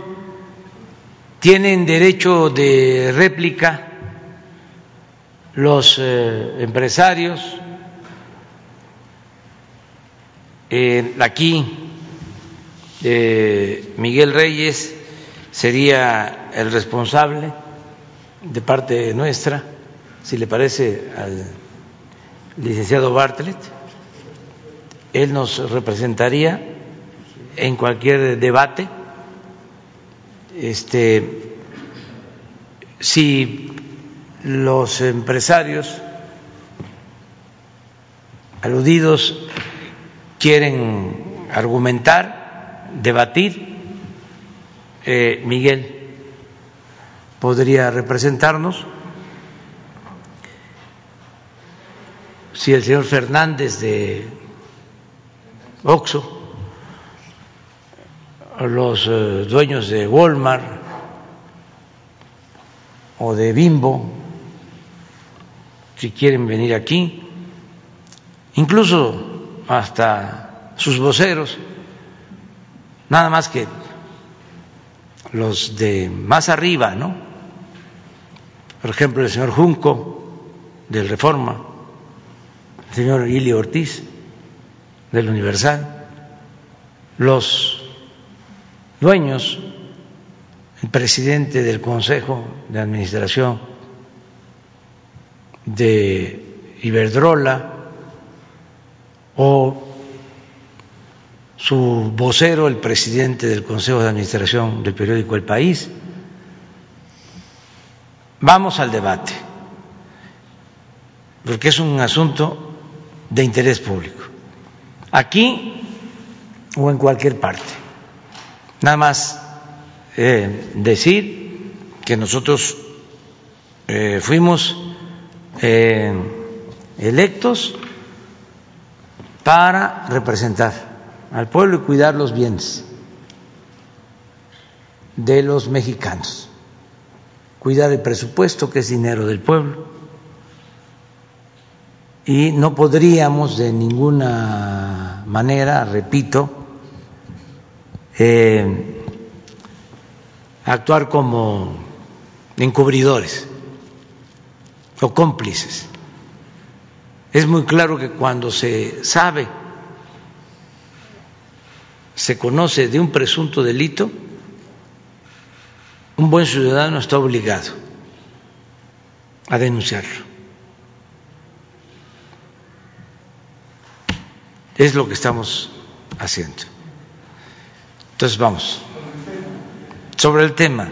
Es seguro que es sobre el tema porque es un buen tema. Gracias, presidente. Lisbeth Álvarez, de ZMG Noticias Seguro Política. Sobre el tema, hay colonias que son de nueva creación, por ejemplo, en la alcaldía de Tlalpan. Entonces, como son de nueva creación, les pagan a particulares tanto el poste como la bajada de luz, entre los cinco mil y los diez mil pesos. También los particulares deciden eh, cuánto pagan al mes. En este caso, por ejemplo, hasta 200 pesos, ¿no? Les ponen una tarifa.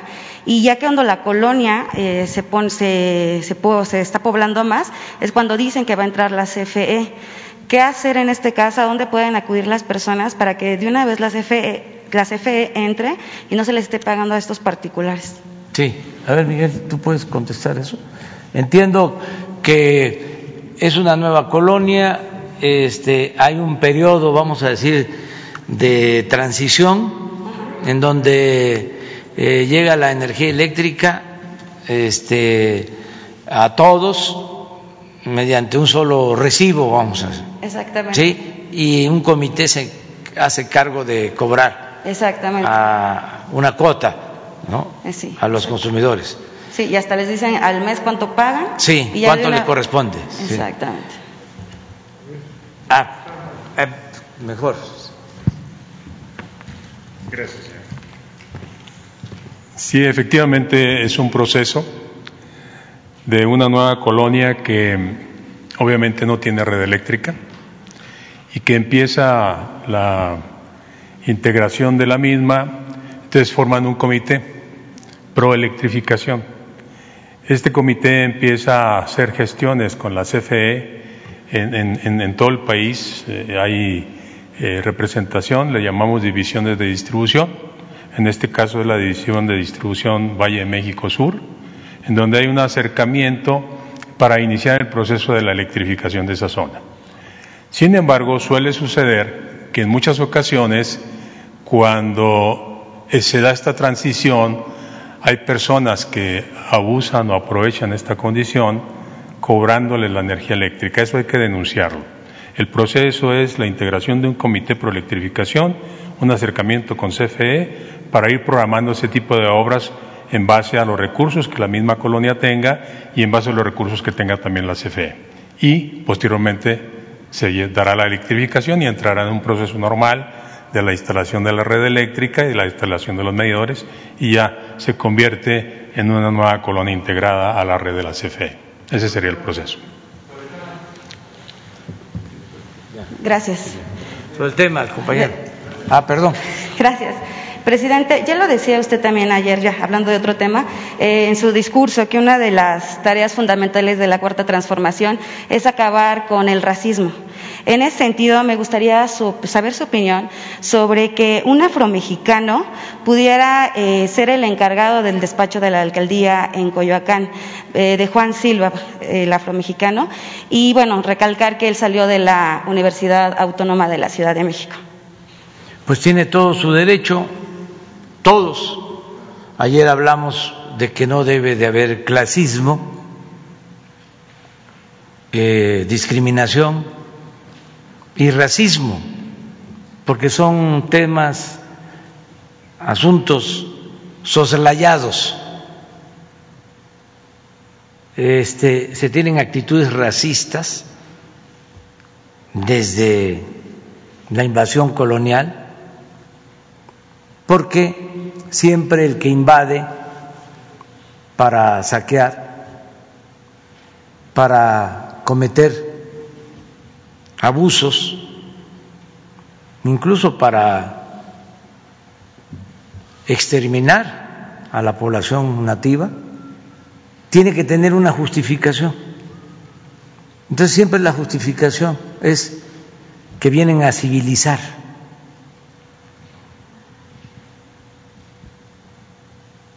Y que son, entre comillas, de razas superiores.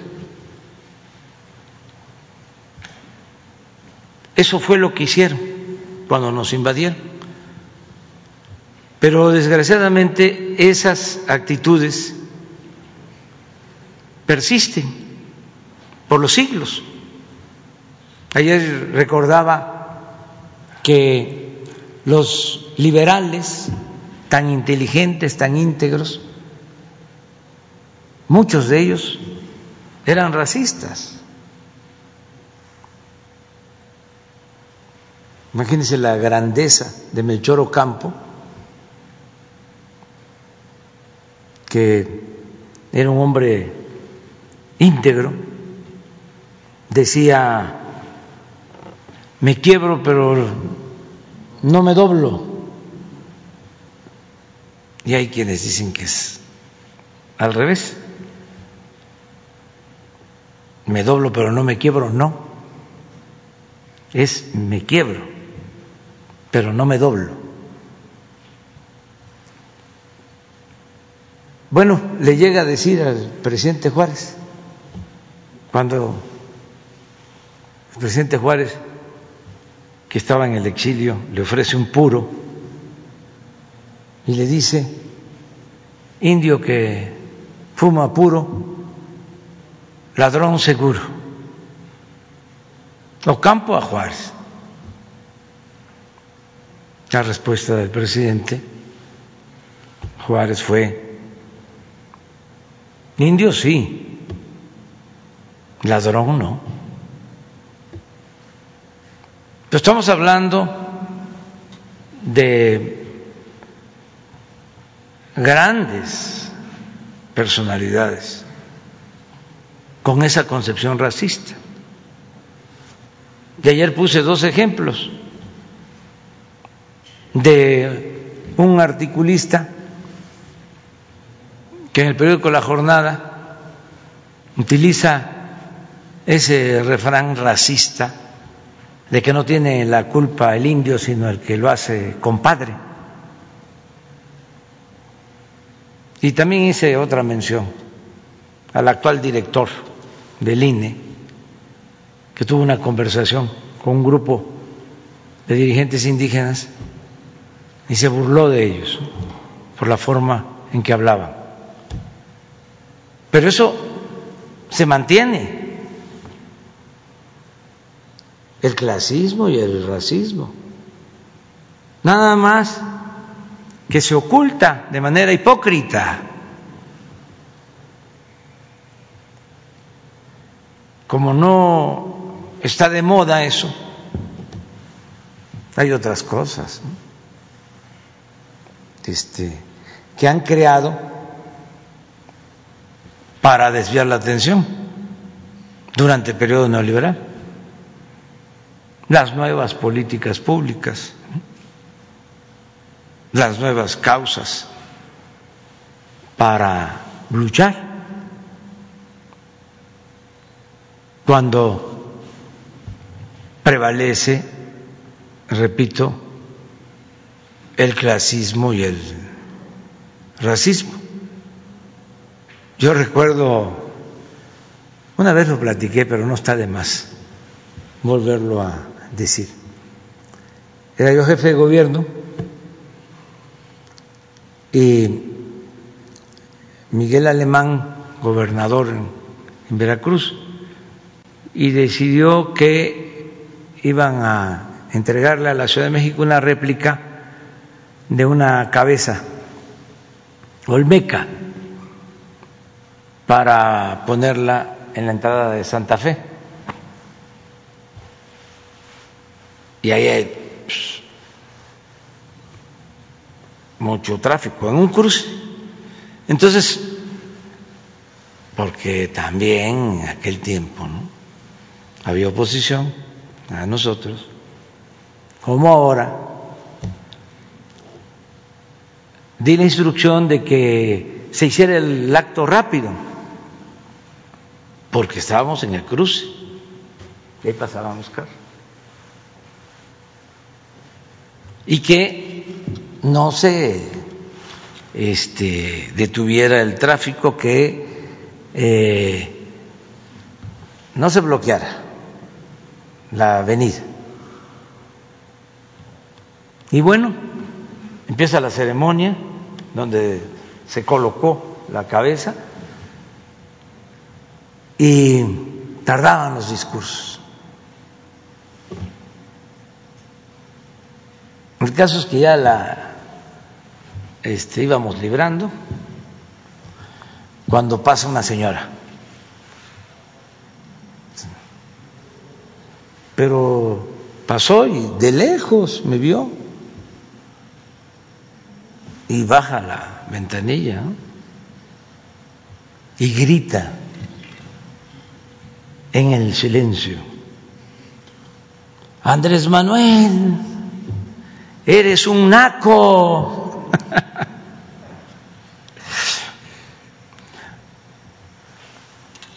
Eso existe. Entonces, todos tenemos que luchar por la igualdad y hacer a un lado eh, todas esas expresiones de atraso, este, que tienen que ver con eh, el desprecio a nuestros semejantes, la falta de respeto a eh, nuestros semejantes. Entonces, si es un afromexicano, si es un indígena, eh, tienen todo el derecho de participar. Además, este, afromexicanos, Vicente Guerrero, la patria es primero, decía, cuando el papá va a decirle que negocie con el virrey, incluso a ofrecerle que le iban a ayudar económicamente. Y la respuesta es, la patria es primero. Y el mejor presidente de México, toda la historia, un indígena zapoteco. Entonces, todos tienen el mismo derecho, todos tenemos los mismos derechos. Gracias, presidente. Y ya por último, se había acordado que aquí en la plataforma de las mañaneras cada 25 se daría un informe sobre las violencias que viven las mujeres. El día de ayer el gobernador de Campeche mencionaba que en seis meses solo se ha cometido un feminicidio. ¿Por qué no eh, tomar en cuenta su plan estratégico para acabar con los feminicidios pues, en todos los estados? Eh, ese sería mi último cuestionamiento. Gracias. Sí, se va a seguir informando cada mes sobre este, este tema es un compromiso que tenemos. Ah, ahorita vas tú. Primer presidente de la Cuarta Transformación, su servidor Carlos Pozos, reportero de la Molécula Oficial y de la revista Petróleo y Energía. Antes de iniciar mis preguntas, dos datos de mis datos. Primero, agradecerle a su gobierno por proporcionarme la vacuna COVID eh, el próximo lunes en la UAM Xochimilco. Y este, el otro dato, está pendiente mi entrevista, señor presidente, para poderme titular en la maestría de periodismo político por la Escuela Carlos Septién García. Bueno, pues viene mi primera pregunta. Presidente constitucional de los Estados Unidos mexicanos, eh, le pregunto, o bien le solicito una reflexión. ¿En qué momento dejamos de defender nuestra soberanía energética? ¿Qué nos pasó como país para olvidar que la electricidad es un recurso estratégico con el cual prácticamente se mueve todo? Hace apenas 15 años México producía toda la energía eléctrica que necesitaba. Hoy ya dependemos de empresas privadas españolas para abastecer al país de la energía.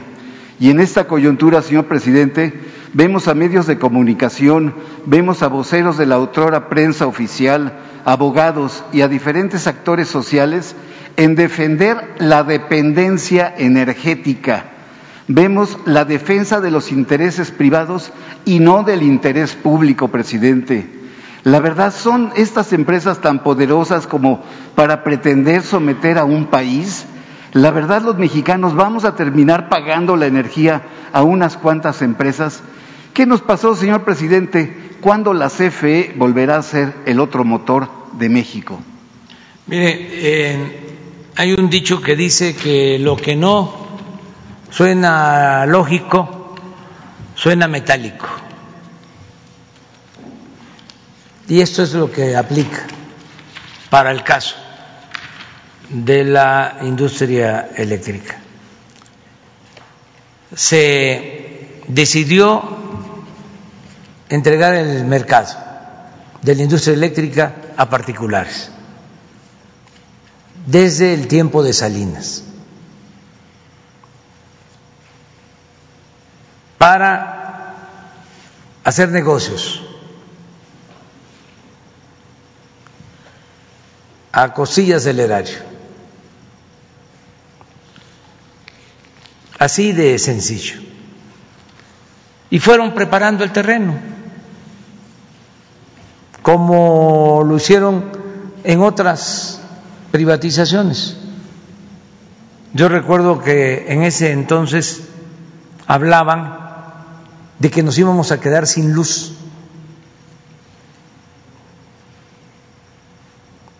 si no eh, se entregaba el mercado para la inversión particular y sobre todo para la inversión extranjera. Y ya hemos visto cómo incluso los proyectos de privatización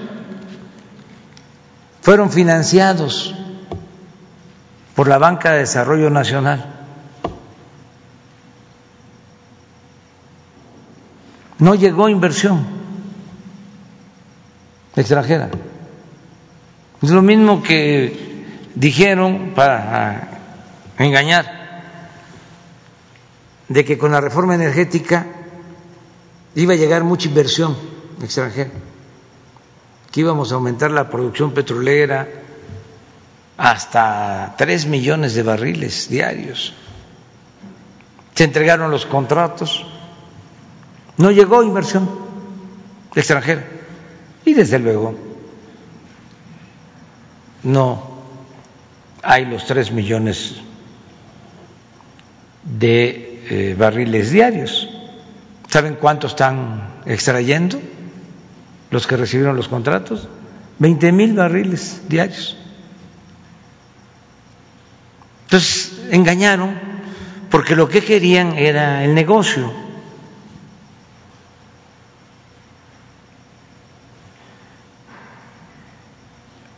Fue a partir de Salinas y esta política la continuaron. Por eso también fue un fiasco lo de la llamada alternancia en el 2000, porque llega un nuevo partido, pero continúa la misma política económica, antipopular, entreguista, corrupta, porque ese es el distintivo. Privatización es corrupción.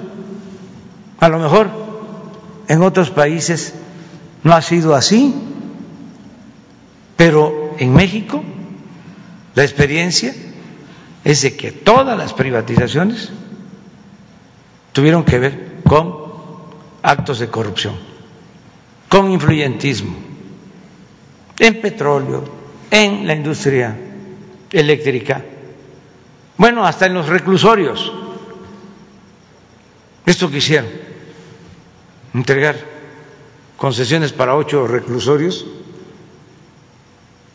con contratos leoninos. Hay que pagar tres mil seiscientos pesos diarios por recluso, tres mil seiscientos pesos diarios por recluso.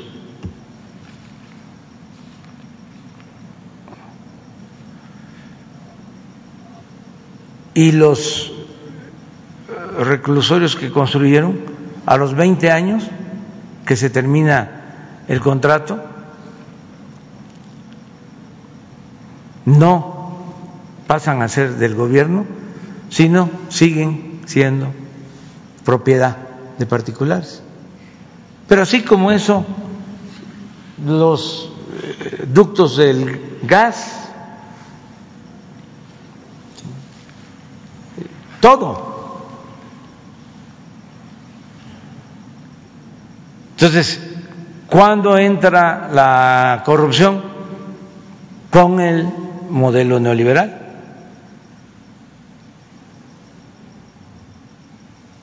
Que pues es neoporfirismo, es lo que ya este, se padeció en un tiempo y que desembocó desgraciadamente o nos llevó a la revolución. Ahora se está acabando con la política neoliberal y afortunadamente se está logrando la transformación de manera pacífica. Muy profunda esta transformación. Por eso los eh, trae alterados. Y no nos vamos a cansar de ofrecer disculpas. O sea, si estas eh, acciones les causan molestia, pero deben de entender, entender que ya se acabó. Estaban destruyendo por completo al país. No lo lograron porque no les dio tiempo. Me decía un adversario en una plática, ¿y cómo le va a hacer para sacar adelante a México? Y le respondí, pues con lo que nos dejaron, porque después de la revolución, pues se tenía el petróleo, la electricidad, las minas, los ferrocarriles, los bancos, desmantelaron todo, se llevaron todo pero algo dejaron. Un ejemplo clarísimo sobre lo que estoy este, planteando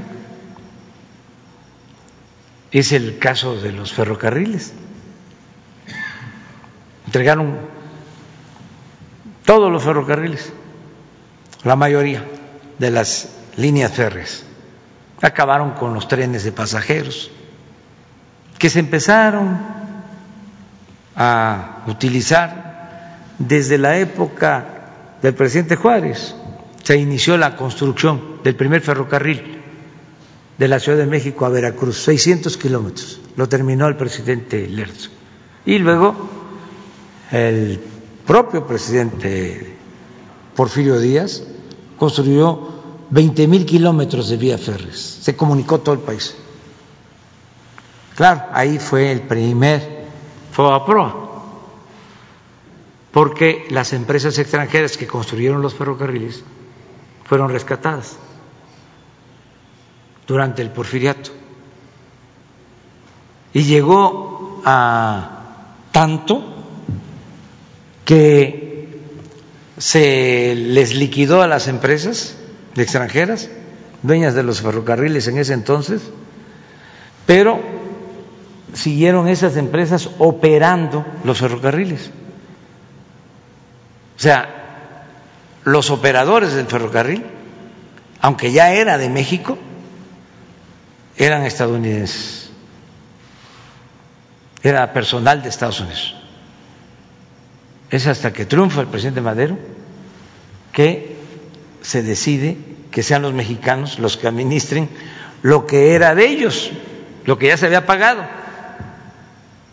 Bueno, en esta nueva etapa de entreguismo, por eso hablo de que neoliberalismo es neoporfirismo, en esta nueva etapa, como no les importaba el sureste, lo único que dejaron fue el ferrocarril del sureste y el ferrocarril del istmo. Dejaron esos ferrocarriles sin privatizar. Del istmo al norte, nada. Dos empresas extranjeras se quedaron con más de 20 mil kilómetros de vía férrea. Y desde luego, como dije, desaparecieron los ferrocarriles de pasajeros, los trenes de pasajeros. Entonces, ¿cómo estamos sacando adelante el país? Pues con lo que nos dejaron. El derecho de vía del ferrocarril del Istmo, el derecho de vía del ferrocarril del sureste. En el caso de la Comisión Federal de Electricidad, la política era ir cerrando las plantas. No le daban mantenimiento a las plantas para que se convirtieran en chatarra y las iban cerrando. Para dejarle el mercado a las particulares. O crear estos mecanismos para tener las plantas de la Comisión Federal de Electricidad paradas, subutilizadas, las hidroeléctricas, que producen energía limpia, barata. Desde hace 50 años tienen las mismas turbinas. Por cierto, informo que vamos a llevar a cabo un plan para modernizar las plantas hidroeléctricas con turbinas nuevas que van a significar generar más energía sin afectar el medio ambiente y a precios bajos. Pero el propósito era acabar con la Comisión Federal de Electricidad. ¿Qué han hecho los directivos de la Comisión Federal, los técnicos de la Comisión Federal de Electricidad, los trabajadores de la Comisión Federal de Electricidad? Han estado dándole mantenimiento a todas las plantas. Y ya no sé, eh, cierran plantas, se está invirtiendo en dar mantenimiento para tener la capacidad de generación de energía eléctrica. Eh, mi segunda pregunta, señor presidente. Eh, ante las recientes actuaciones de los jueces, como la de Juan eh, Pablo Gómez Fierro y otros más en el país, quien por cierto tiene un salario de los mejores del mundo, pues supera los 600 mil pesos mensuales, junto con los 11 ministros del máximo tribunal, eh, cuando la línea de la pobreza en nuestro país supera los 70.9 millones de personas que se encuentran bajo la línea de pobreza y 10.7 millones sobreviven en la miseria, difícilmente se pueden justificar ingresos de casi 6 millones de pesos anuales para el ministro presidente de la Suprema Corte de Justicia y los 11 ministros que gozan de inigualables eh, sueldos y dietas mensuales. Presidente, ante estas contundentes datos, e información, mi pregunta, ¿es necesario y urgente que al igual que se da aquí eh, en, este, en esta conferencia de prensa, se dé eh, un quién es quién en, en, el, en el actuar judicial, en el actual del Poder Judicial, a la mayor brevedad posible? ¿Será posible? Pues solamente en lo que tiene que ver con los sueldos, eso sí este, quién es quién en el cobro de los sueldos para ver quiénes son los que ganan más. Solamente eso. Lo otro es un poder independiente que yo espero que se vaya eh, limpiando de corrupción. Eso es lo que yo espero, porque eh, son eh, estructuras y también eh, actitudes que tienen que ver con el, antiguo régimen. Este, pensando que va a continuar lo mismo eh, en el caso de los jueces, pues nosotros vamos a acudir a eh, la Corte, no se van a quedar ahí en los casos, vamos a este, seguir defendiendo la legalidad. Pues cómo es que la Cámara de Diputados la Cámara de Senadores aprueban una ley como esta y un juez la nulifica. Puede ser que tenga la autonomía, la facultad para hacerlo, pero en un tiempo determinado, de manera transitoria, porque hay otras instancias, porque entonces él tendría la facultad que no tiene de declarar inconstitucional una ley. Eso corresponde a la Suprema Corte y existe para eso un procedimiento. Pues vamos hasta allá. Y si, ya lo dije, sucediera de que en la Corte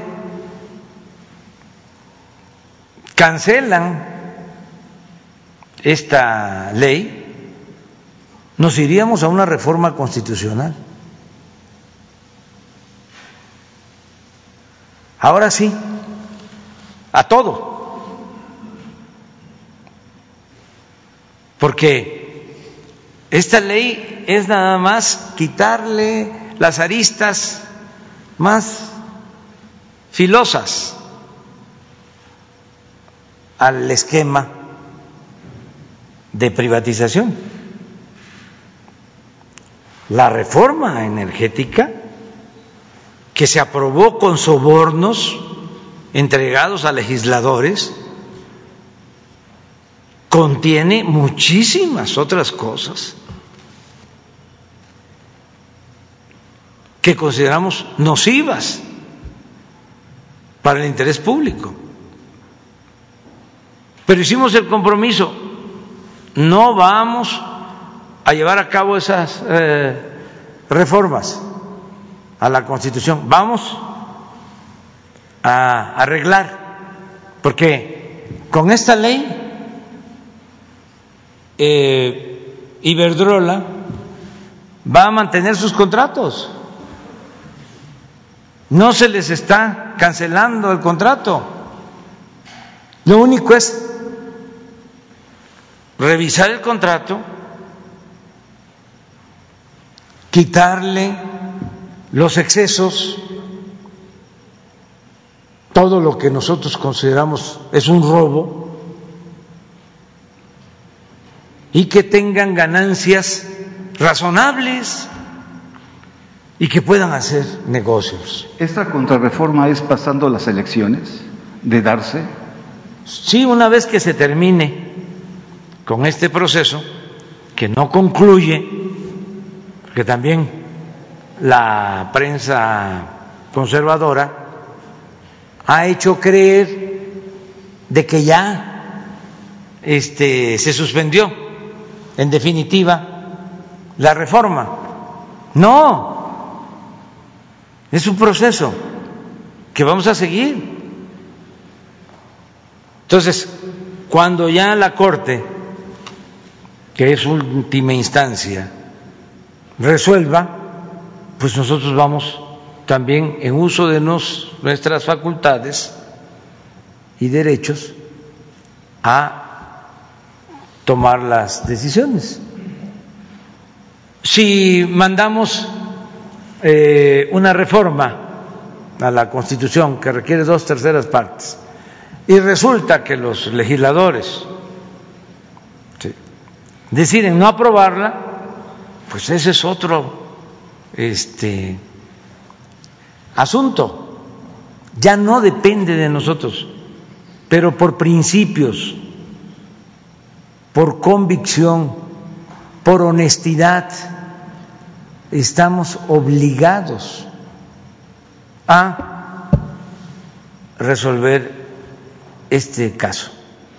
Finalmente, señor presidente, quisiera saber su eh, opinión respecto a que el INE retira el registro de Félix Salgado y de eh, Raúl Morón y de otros 39 candidatos solo de Morena. Nada para el PRI, nada para el PAN, nada para el PRD.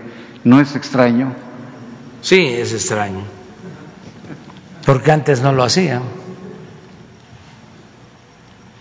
Ahora están convertidos en el supremo poder conservador.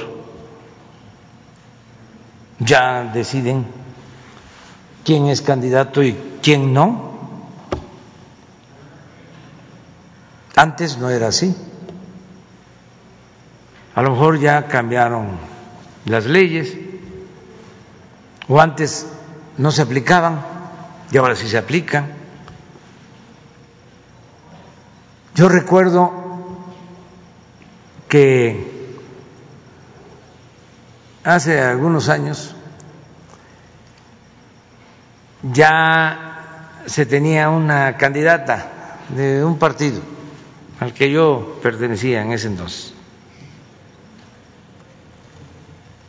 Y arriba, no el INE, sino el Tribunal Electoral, por ya ni sé qué causa, porque les sacó la lengua o porque les caía mal o porque no informó adecuadamente. El caso es que le quitan la candidatura. Luego nos enteramos de que era un acuerdo arriba. Tomaron el acuerdo porque no querían que esa fuera la candidata, sino otra señora, por cierto, vinculada con un dirigente que tenía muchas influencias con uno de los jefes políticos de México. Ahí se los dejo de tarea para que lo investiguen. Bueno, de ahí surgió lo de la candidatura famosa de Juanito. ¿Se acuerdan? Bueno, este ¿Para qué? Porque ya no había forma de sustituir. Entonces, la señora que querían se fue este, como candidata. Incluso ya las boletas estaban hechas con el nombre. Era Clara, la que ahora es este, eh, jefa de, de la alcaldía. Y, ¿Bande? Sí. Entonces, este, ya estaba hasta el nombre de ella, pero si votaban por ella,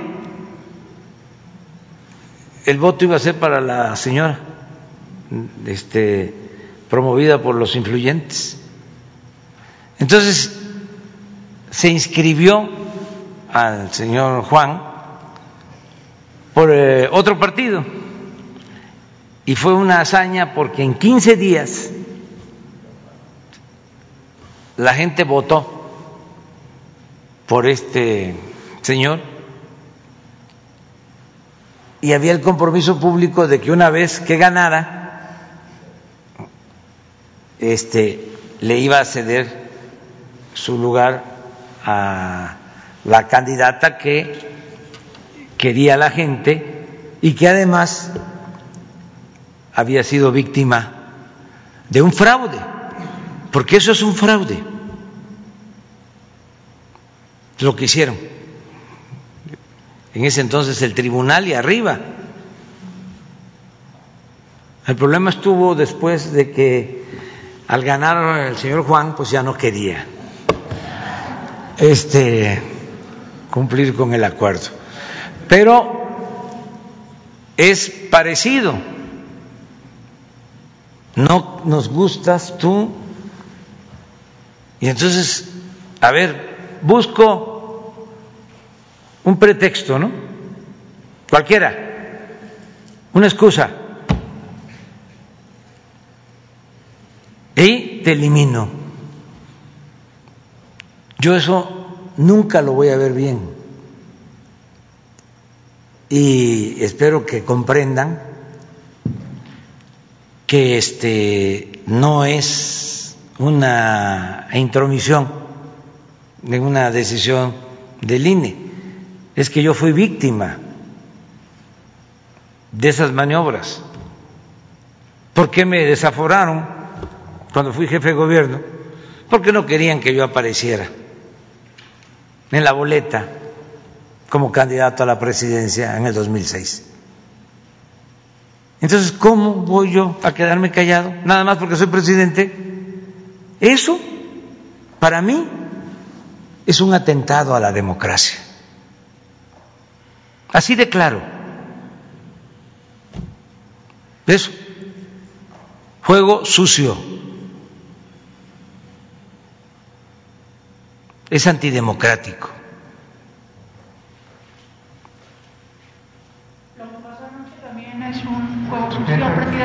¿Qué pasó? Lo que resolvió el INE es un juego sucio.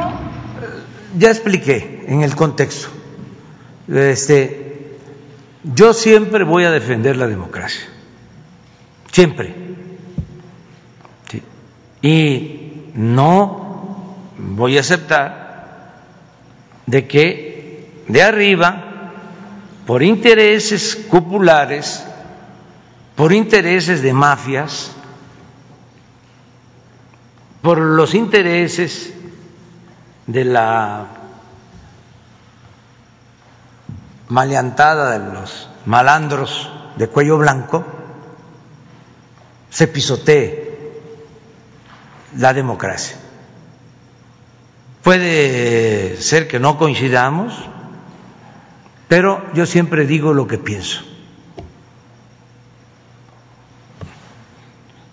Este, desde luego van a ser las autoridades correspondientes las que van a decidir, pero yo ya hablé, porque no me voy a quedar callado, en un asunto que nosotros padecimos mucho, muchísimo. Hablaba yo de este caso de Iztapalapa, pero hay muchísimos más, de cómo estos que están de autoridades electorales entregaban candidaturas a quienes no reunían los requisitos. Las candidaturas de famosos por consigna de los presidentes de la República. En la pasada elección le dieron registro de candidato a quien no reunió los requisitos, pero como se los ordenaron a los mismos que están ahora, le dieron el registro. Y lo mismo en el caso de los nuevos partidos. Entonces, este no es un asunto menor. ¿Por qué? Este se cayó en esta decadencia, en esta crisis, en este proceso de degradación progresiva. Entre otras cosas, por la falta de democracia, por la falta de legalidad, porque no existía un auténtico Estado de Derecho. Es un Estado de chueco. Entonces los que se rasgan las vestiduras hablando de legalidad y este de democracia, de presidente eh, autoritario, casi dictador,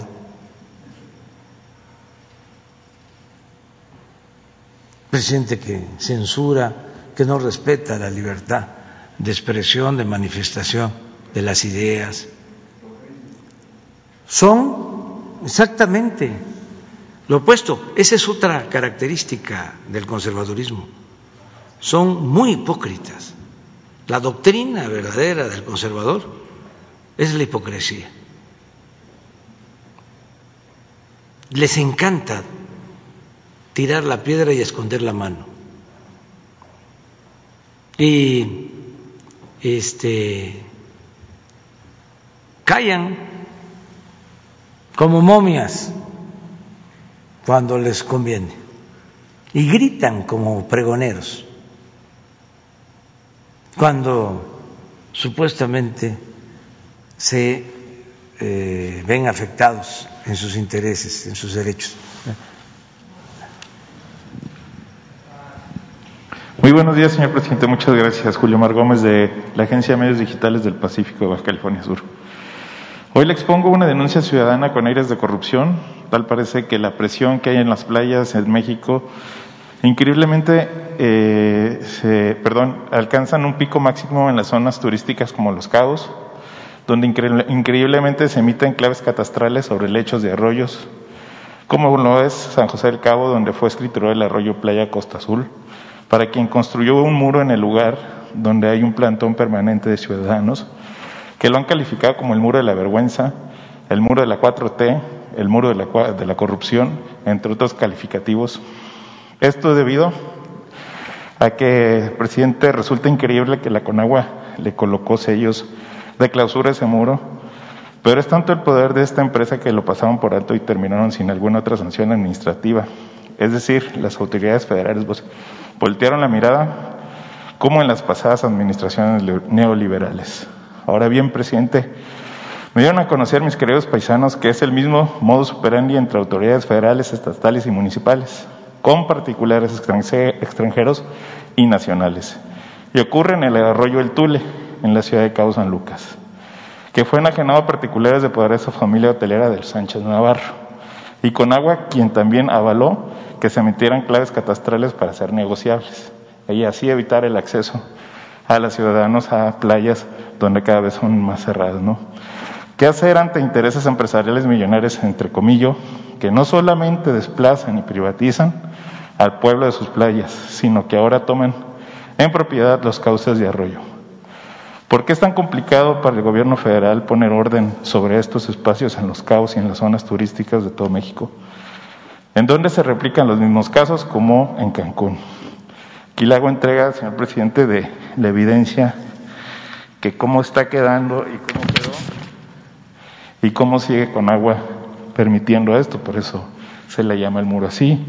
Tengo más información también, igual que la última vez, con los contratos que, que nunca pude tener la reunión o el acercamiento con Comisión Federal sobre unos contratos leoninos ahí, que también dimos a conocer. Y por otra parte, tomando el tema de la Comisión Federal, así como hay el robo de, de cuello blanco, que estaba marcado con gráficas y todo el robo de energía, y el huachicol y lo poco que nos han dejado y que está trabajando con lo poco, y que aún así, que se está trabajando con lo poco que dejaron, siguen robando, siguen haciendo estos contratos siguen haciendo sus, sus mañosos eh, modos operandi de los actos anteriores de corrupción. ¿Cuántas personas, y eso tiene cuantificado, sobre todo en tiempos electorales, eh, tienen terrenos en zonas de riesgo y alto riesgo y son y tienen colgados diablitos, causan incendios y demás? ¿Cuánto es lo que se le roba a la Comisión Federal por estas razones de los diablitos, por zonas, por, por, el país? ¿Cuánto es lo que pierde igual que el guachicol? que lo tenía cuantificado. Son tres preguntas, señor presidente. Gracias. Sí, bueno, tu petición este, acerca de la invasión de las playas públicas, lo vemos. Este, nada más comentarte, en este caso y en todos, ya no hay influyentismo. No es que la familia este, X, Y, eh, y o Z, este, sean los que dominan. No, ya eso ya se terminó. No hay eh, influyentismo este, en el gobierno, no se admite. Este, lo que hay, y se tiene que ir este, resolviendo, y se ha ido avanzando, pero falta, es tener más agilidad para intervenir, porque también crearon una normatividad que es una telaraña y todo es tardado, procedimientos tardadísimos. Por eso no nos equivocamos cuando dijimos que nos habían dejado un elefante echado, reumático y mañoso, que había que poner de pie el elefante y entre todos empujarlo para que caminara. Porque así estaba el gobierno. Además, el gobierno no existía para atender las demandas, necesidades del pueblo. El gobierno era un facilitador para el saqueo. Eso era el gobierno. Entonces, por eso, si un ciudadano, un pequeño empresario, un comerciante, quería hacer un trámite o quiere todavía hacer un trámite, no se tiene que preparar porque va a tardar muchísimo. Eso es lo que estamos ahora enfrentando, ese burocratismo. Este, además, como lo nuevo no acaba de nacer y lo viejo no acaba de morir, como es un proceso de tránsito, todavía hay mucha gente en el gobierno que tiene la mentalidad de la época del periodo neoliberal. Entonces vamos limpiando, vamos limpiando, se va avanzando, pero no hay influyentismo. Eso es lo importante. Es cosa nada más de aplicarle a ese burocratismo una buena dosis de terquedad, para decirlo más elegante, para hablar físico, como se decía antes, este, una buena dosis de perseverancia. Con eso. Entonces nos vas a dejar los documentos y te van a atender.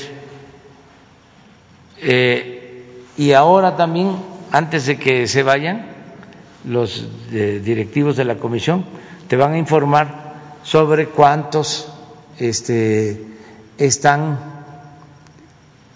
colgados con diablitos en las líneas eléctricas y no pagan la luz. Aquí quiero decir una cosa, de que todo tiene que ser parejo, porque antes también era de las eh, falsedades, de la hipocresía neoliberal. Eh, se decía, no pagan impuestos los de la economía informal, hay que cobrarles impuestos a los vendedores ambulantes, a los viene viene, y los de arriba, los grandes llamados contribuyentes, no pagaban pero su discurso era que paguen los que están en economía informal. Y así nos estuvieron engañando durante mucho tiempo. Lo mismo eh, que eh, aplicaban como medidas de austeridad, recorte de los trabajadores de base, de los de abajo y contratación cada vez mayor de los llamados trabajadores de confianza, con sueldos elevadísimos, mientras despedían a los trabajadores de base, en todas las empresas. Y lo mismo en esto de eh, la luz. Se roban la luz. Se roban la luz, este, no pagan en las colonias populares. Hay que resolver ese problema. Pues sí, claro que hay que resolverlo. Y todos tenemos que actuar con legalidad. Pero empecemos con los de arriba. y limpiemos todo. Es como lo de el huachicol. Eh, ¿Cuál era la justificación para robar gasolina? Para este picar un tubo y poner una toma clandestina. Pues aprovecha, incluso lo hacían convocando a comunidades enteras. Por eso la desgracia de Hidalgo. Habrían hasta zanjas. Claro que el que encabezaba esto llenaba pipas, pero también a la gente de la alberca de gasolina le correspondía una cubeta, dos cubetas, un bidón de 20 litros. ¿Y qué decían? Es que se roban todo arriba, ¿por qué yo no? Si nos tienen olvidados, si no nos dan nada, si ellos son ladrones. Entonces, ya no. Es actuar con el ejemplo, no robar, no mentir, no traicionar al pueblo. Y si no roban arriba, pues nadie tiene por qué robar. Pero ¿dónde es donde robaban más? Arriba arriba, muchísimo más. Esto que vimos, estamos hablando de miles de millones de pesos. Entonces, trafique. Y no perdían ni siquiera su respetabilidad, que ese es el peor de los males. ¿Qué nos enseñaron? Que el ladrón era el que se robaba una gallina, el que se robaba un pavo, guajolotes, una bolsa en el mercado. Y los grandes ladrones ni siquiera perdían su respetabilidad. Hasta se les ponía de ejemplo en algunos casos. Estudia para que cuando seas grande seas como don fulano, un reverendo ladrón. Bueno, se llegó a decir hace poco que la corrupción era parte de la cultura del pueblo de México. Imagínense, la gran ofensa a nuestro pueblo. ¿Dónde es que hay honestidad? ¿Dónde quedó la honestidad? ¿Por qué no pudieron corromperlo todo? Y lo intentaron. Porque abajo hay una gran reserva de valores culturales, morales, espirituales. Nuestro pueblo es honesto. Y esa es la mayor riqueza de México, la honestidad de su pueblo. Entonces, nada de que todos en México somos corruptos. No, por eso no cuesta mucho trabajo. Nada más estar este, aguantando un poco de insultos y este y el coraje de algunos. Eso es lo único. Pero la gente está de acuerdo ni hagan una encuesta en que se destierre la corrupción del país. Por eso no han podido y no van a poder.